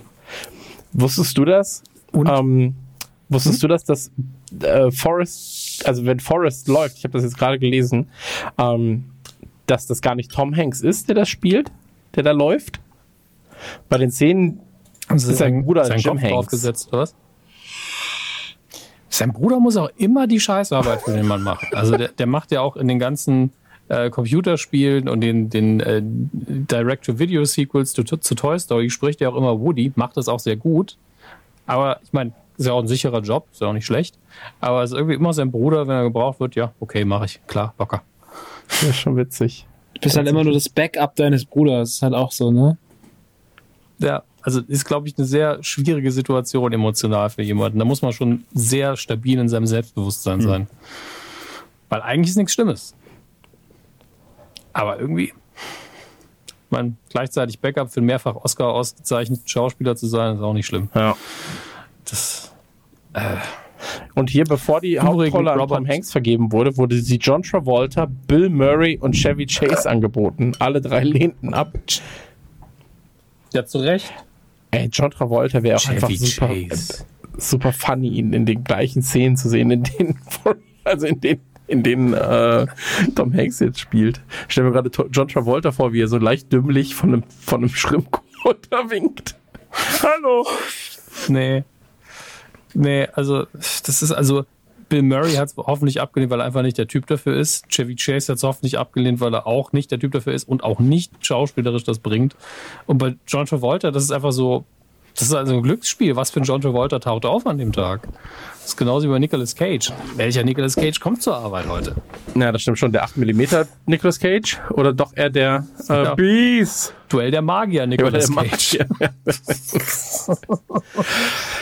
Magier. Ja, aber ich finde es auch so, als er, als er diesen Hüftschwung von Elvis erfindet, so, das ist, also es ist wirklich, wirklich Wahnsinn. Aber wie dunkel der Film eigentlich ist, also anhand der, der Vita Ja. von Jenny, so, ähm, Ja. das habe ich als Kind immer als sehr, sehr bedrohlich, oder als, was heißt jetzt Kind? Ja, als, gerade so als, dieser Drogenabsturz, den fand ich immer ganz schlimm als Kind. Voll. Also der, also das Voll, fand ich immer so ja. super düster. Ja. Deswegen habe ich den auch gar nicht als, also ich habe den als ganz, ich, ich weiß, dass ich da unfassbar geheult habe im Kino damals. Ich habe den mit meiner Mama gesehen und wir waren halt total, wir sind da total fertig da raus. Ähm, und wir haben das halt irgendwie, haben es geliebt, aber es war doch wahnsinnig anstrengend. Ähm, und dieser, diese ganze Jenny-Geschichte, ich habe ja immer, es gab ja so ein paar Punkte in meinem Leben, wo ich gesagt habe, ich finde Drogen richtig scheiße, ähm, wo mich Mhm. tatsächlich die Medien in so eine richtige Richtung erzogen haben. Und ich glaube, das, also ich bin mir sehr sicher, also zumindest würde ich das heute einfach äh, so unterschreiben, dass Forrest Gump da einen Teil zu beigetragen hat. Also, dass ich tatsächlich äh, keinen Bock darauf habe, weil ich das so schlimm fand auch damals. Also, dass das eines der Elemente ist, warum mich Drogen so ablehnen. Ich kann das, ganz ich kann das komplett fand. nachvollziehen. Also, aber ihre ganze Geschichte war ja so. Sie war ja auch dann, also das ist ja quasi auch die, die Quintessenz dann am Ende, so wenn, Jenny! wenn, wenn Jenny, wenn sie die äh, Planierraupe äh, holen und dann das, das äh, Elternhaus abzureißen, ähm, halt von, von diesem sexuellen Missbrauch in der Kindheit, dann so drogenabhängig, äh, Table Dance Tänzerin irgendwie und es war so, okay, das, was? So diese, also auf der einen Seite Forrest, der halt irgendwie den Smiley erfindet, das macht, das macht, das macht, das macht. Und sie ist halt so, wow, so Downward Spiral. Aber, aber sowas von einfach krass. So. Und dann so diese Hippie-Scheiße und so weiter und so fort. Ähm, das, also Wahnsinn. Wahnsinn. Und mich hat das damals, als ich das gesehen habe, habe hab ich, hab mich das so traurig gemacht, wenn er dann zu ihr nach Hause kommt oder, und dann so, hier ist dein Sohn, er ist Forrest. Und dann so, oh, okay. Ach so, übrigens, ich sterb bald. Und so, oh Gott, das ist ja alles grausam. So. Ähm, ja, also auch im Nachhinein, wenn man drüber nachdenkt, so, es ist halt, eigentlich ist es kein Feel-Good-Film. Null. So, also eigentlich, ich fand ihn Das ist eine immer auch. Ich, emotionale Achterbahnfahrt Bitte? irgendwo. Das ist eine emotionale Achterbahnfahrt. ja, komplett, komplett. Ähm, aber trotzdem erinnert man sich oftmals einfach an die, ich sag mal, witzigen oder verromantisiert den Film so ein bisschen. Und wenn man dann darüber nochmal nachdenkt, merkt man erst, ja, ja, das war ja noch diese, äh, dieser, dieser komplette Faden, der sich da mit Jenny dann durch diese ganzen, durch den ganzen Film zieht. Ähm, und das, ja, weiß ich nicht. Ja, das ist ein, ist halt, ist auch irgendwie auf seine Art und Weise ein sehr groß erzähltes Märchen, Hm. weil halt auch so viel Quatsch dabei ist und dann trotzdem so dieses, äh, also der Film hat ja nicht nur die Besonderheit durch diese, durch diesen wahnsinnigen ab, abgefahrenen Handlungsstrang und auch die emotionalen Momente, sondern halt auch auf jeden Fall durch halt so dieses Vermischen mit echten realen äh, Szenen und sowas. Und das hat dem Film ja so eine ganz eigene, so eine ganz eigene Farbe gegeben. Hm. Denn immer, ich habe immer dadurch, dass man auch so, einen ganzen, so eine ganze Lebensgeschichte erzählt bekommt. Ne? Also man bekommt ja nicht irgendwie nur einen Ausschnitt, sondern man bekommt halt einen Typen und ähm, dem einfach durch Zufall ganz viel krasse Sachen passieren. Ganz, ganz krasser Film, ganz einzigartiger, großer, krasser Film. Und äh, Mhm. ich finde auch, was du vorhin so schön gesagt hast, das ist so das Aushängeschild für, für Tom Hanks. Das ist der Tom Hanks-Film. Ja. Wenn man den einen wählen Ja. müsste, dann gibt es da viele, die gut sind. Und ähm, ich weiß nicht warum, aber irgendwie kommt da bei mir auch immer sehr schnell dann schon Castaway, obwohl ich den gar nicht so geil fand. Aber Ja. ich finde so, Forrest Gump ist so, der steht so über allem und dann kommen so langsam die anderen. Hm. Bei mir ist auch Forrest Gump komplett auf, wäre auf eins und dann wäre bei zwei dann Soldat James Ryan oder sowas. Ja. Ähm, aber darüber reden wir dann in der nächsten, in der nächsten Episode. Ähm, ich habe jetzt gerade noch mal geguckt, was die Unterschiede sind, weil ich ja gesagt habe, der unterscheidet sich zur, zur Vorlage extrem. Äh, Im Buch oder in, im Roman war Forrest auch noch Astronaut und Schachweltmeister. und dafür ist er aber nicht, nicht Okay. durch Amerika gejoggt. So, das äh, haben sie für den Film quasi dazu äh, Das ist gedichtet. einer meiner liebsten Teile da dran tatsächlich. Irgendwann, ich hatte einfach Lust Ja, zu laufen. drei Und Jahre lang. er So, los. ja, ich bin einfach gelaufen. Und was hast du dann gemacht? Ja, ich bin einfach weitergelaufen. Okay. Und wie lang? Ja, drei Jahre. Aber dann hatte ich irgendwann keine Lust mehr und bin umgedreht. Das ist so eine schöne kindliche Logik. Ja. Oder laufen. Ja, ja, ja. Komplett. Ähm, ja, also Daumen hoch auf jeden Fall. Äh, ganz weit hoch. Also wenn der Daumen fliegen kann, dann fliegt er jetzt. Ähm, für Äh, Forrest Gump war jahrelang das Aushängeschild von Hollywood. Das war der Inbegriff eines Hollywood-Films für mich. Ähm, ich meine, klar, Regie Robert Zemeckis, der ja immer dieses Spielberg-Feeling so ein bisschen mit sich bringt und so in die Zukunft ja auch gemacht hat und immer, also er macht, entweder macht er Filme, die einfach scheitern für mich persönlich oder sie sind einfach riesengroß. ja, Ich wusste gar nicht, dass der, ich habe das immer abgespeichert als Film von, von Spielberg. Ja, weil er diesen Look hat. Zemeckis hat einfach diese genau die, die gleichen Gefühle. Also spielt Gefühl spielt er auf dem gleichen Instrument. ich dachte, der wäre mal von so. Spielberg produziert worden. Aber ich glaube, da habe ich mich damals schon mal drüber sein. aufgeregt, als wir diesen Spielberg-Podcast gemacht haben. Da als ich herausgefunden habe, dass er nicht von, von Spielberg produziert wurde. naja, so ist es eben. Ähm, ach, schönes Ding einfach. Habe ich auch jetzt gerade Bock drauf. Und vor allem der Soundtrack. Oh, Ja. ist halt Querschnitt durch die Jahrzehnte. ey, komplett. Aber wie gut der Score auch einfach ist von dem Film. Also äh, Zucker. Ich kann jetzt gar nicht so wirklich sagen, das oder das war dann halt ähm, so der Song drauf. Aber ich weiß noch, ähm, dass, dass ich die... Ähm, Ne? There is a Season, würde ich sagen, ist der Song, wenn er, wenn er so heißt. Turn, Turn, Turn heißt Okay. er, glaube ich. So, ja. Ähm, ich weiß noch, dass, dass, dass die Mucke, die da lief, äh, dass ich sie, dass ich, ich hatte den Soundtrack dazu. So. Ja.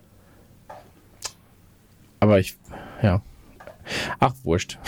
So, such ihn doch einfach nochmal raus und sagst das nächste Mal, was deine Lieblingslieder waren. Meine ich Ja. ehrlich, das ist keine Verarsche. Nee, jetzt. aber da war ja auch Hound Dog drauf Ähm, von, von äh, Elvis. So, das war ja, wie du gesagt hast, also nicht der Klar. Score, den meinte ich nicht, ich meinte den Soundtrack. Also ich habe gerade Score und Soundtrack, glaube ich, verwechselt.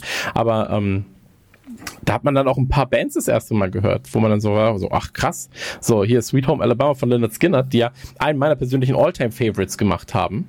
So, äh, mit Freebird, Freebird. genau. Ähm, Finde ich als ein unfassbarer Song. So, auch, ist auch einer der besten Gags der Popkultur. ja, wahrscheinlich, ja, wahrscheinlich. Aber mit einer unfassbaren Einsetzung bei The Devil's Rejects. Also wirklich Wahnsinn. Uh, Turn to Turn ist von The Birds.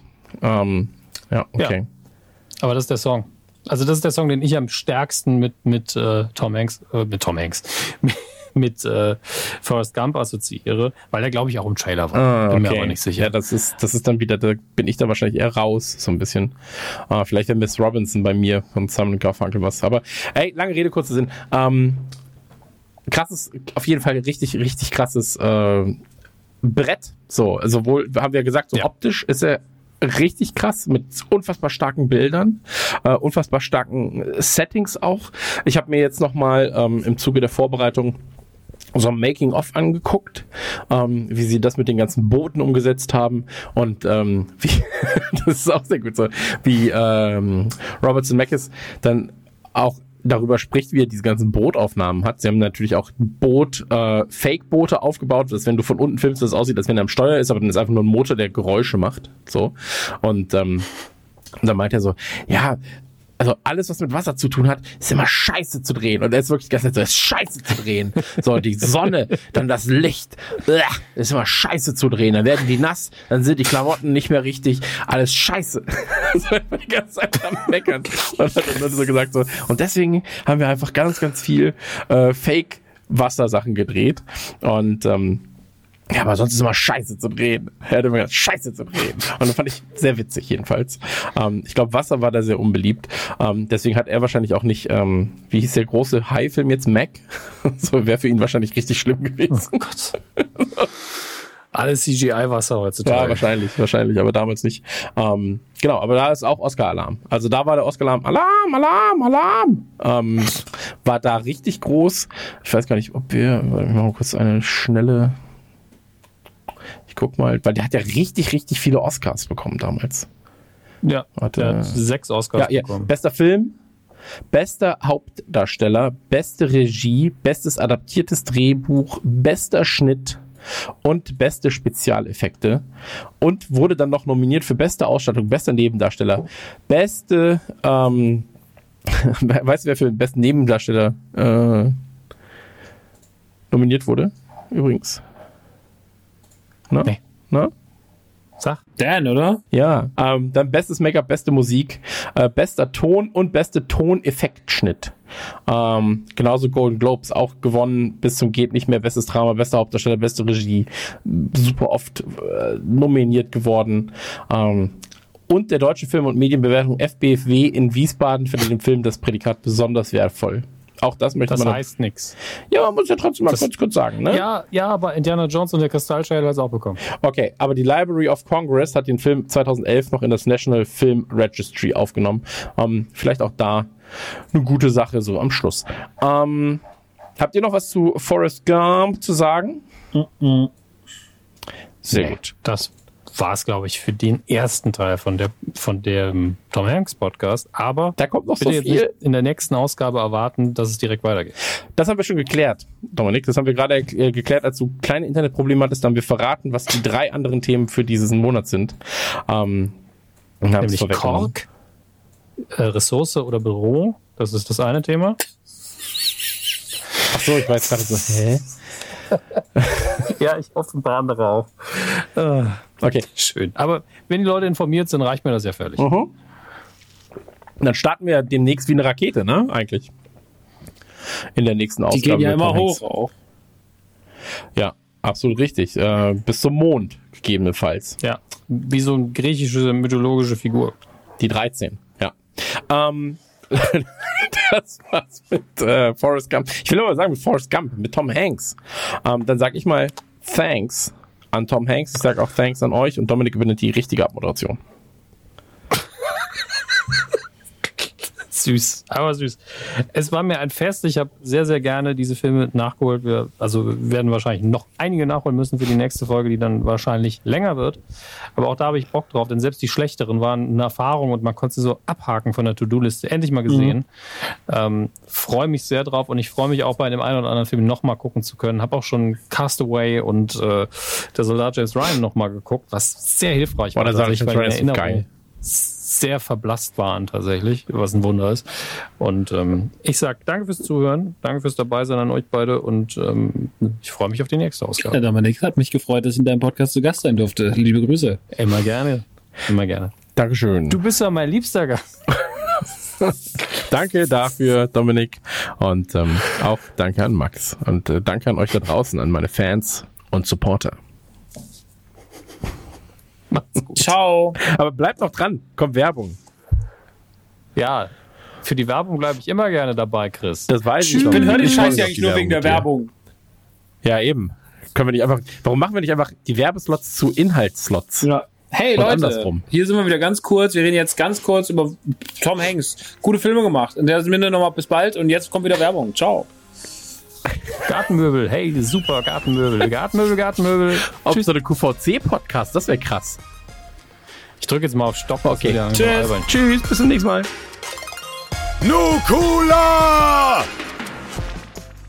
Mensch, das war eine Folge Radio Nukular und die wurde möglich gemacht unter anderem durch unseren Partner GoDaddy.de. Wenn ihr Bock habt, ein eigenes Website-Imperium aufzubauen, dann checkt mal GoDaddy.de. Dort findet ihr alle Tools, die ihr braucht. Zum Beispiel einen Homepage-Generator oder aber auch ähm, ja, alles zum Thema SEO. Einen schönen Blog mit ganz vielen How-Tos. Dort findet ihr alle Informationen. GoDaddy.de ist der Place to be, auch wenn ihr Domains braucht. Es gibt jetzt Earth Domains zum Beispiel. Ja, Save Our Earth könnt ihr euch vielleicht äh, sichern. Oder ihr habt noch bessere Ideen. Ansonsten natürlich, wir arbeiten weiter an der Website, wenn es da was zu sehen gibt und den großen Release oder auch vielleicht schon was zum Testen, dann erfahrt ihr es natürlich bei uns und ähm, wir hören uns in der nächsten Folge von Radio Nukular. Vielen Dank nochmal an die Jungs und Mädels von GoDaddy und ähm, wir sind draußen wie ein Freibad.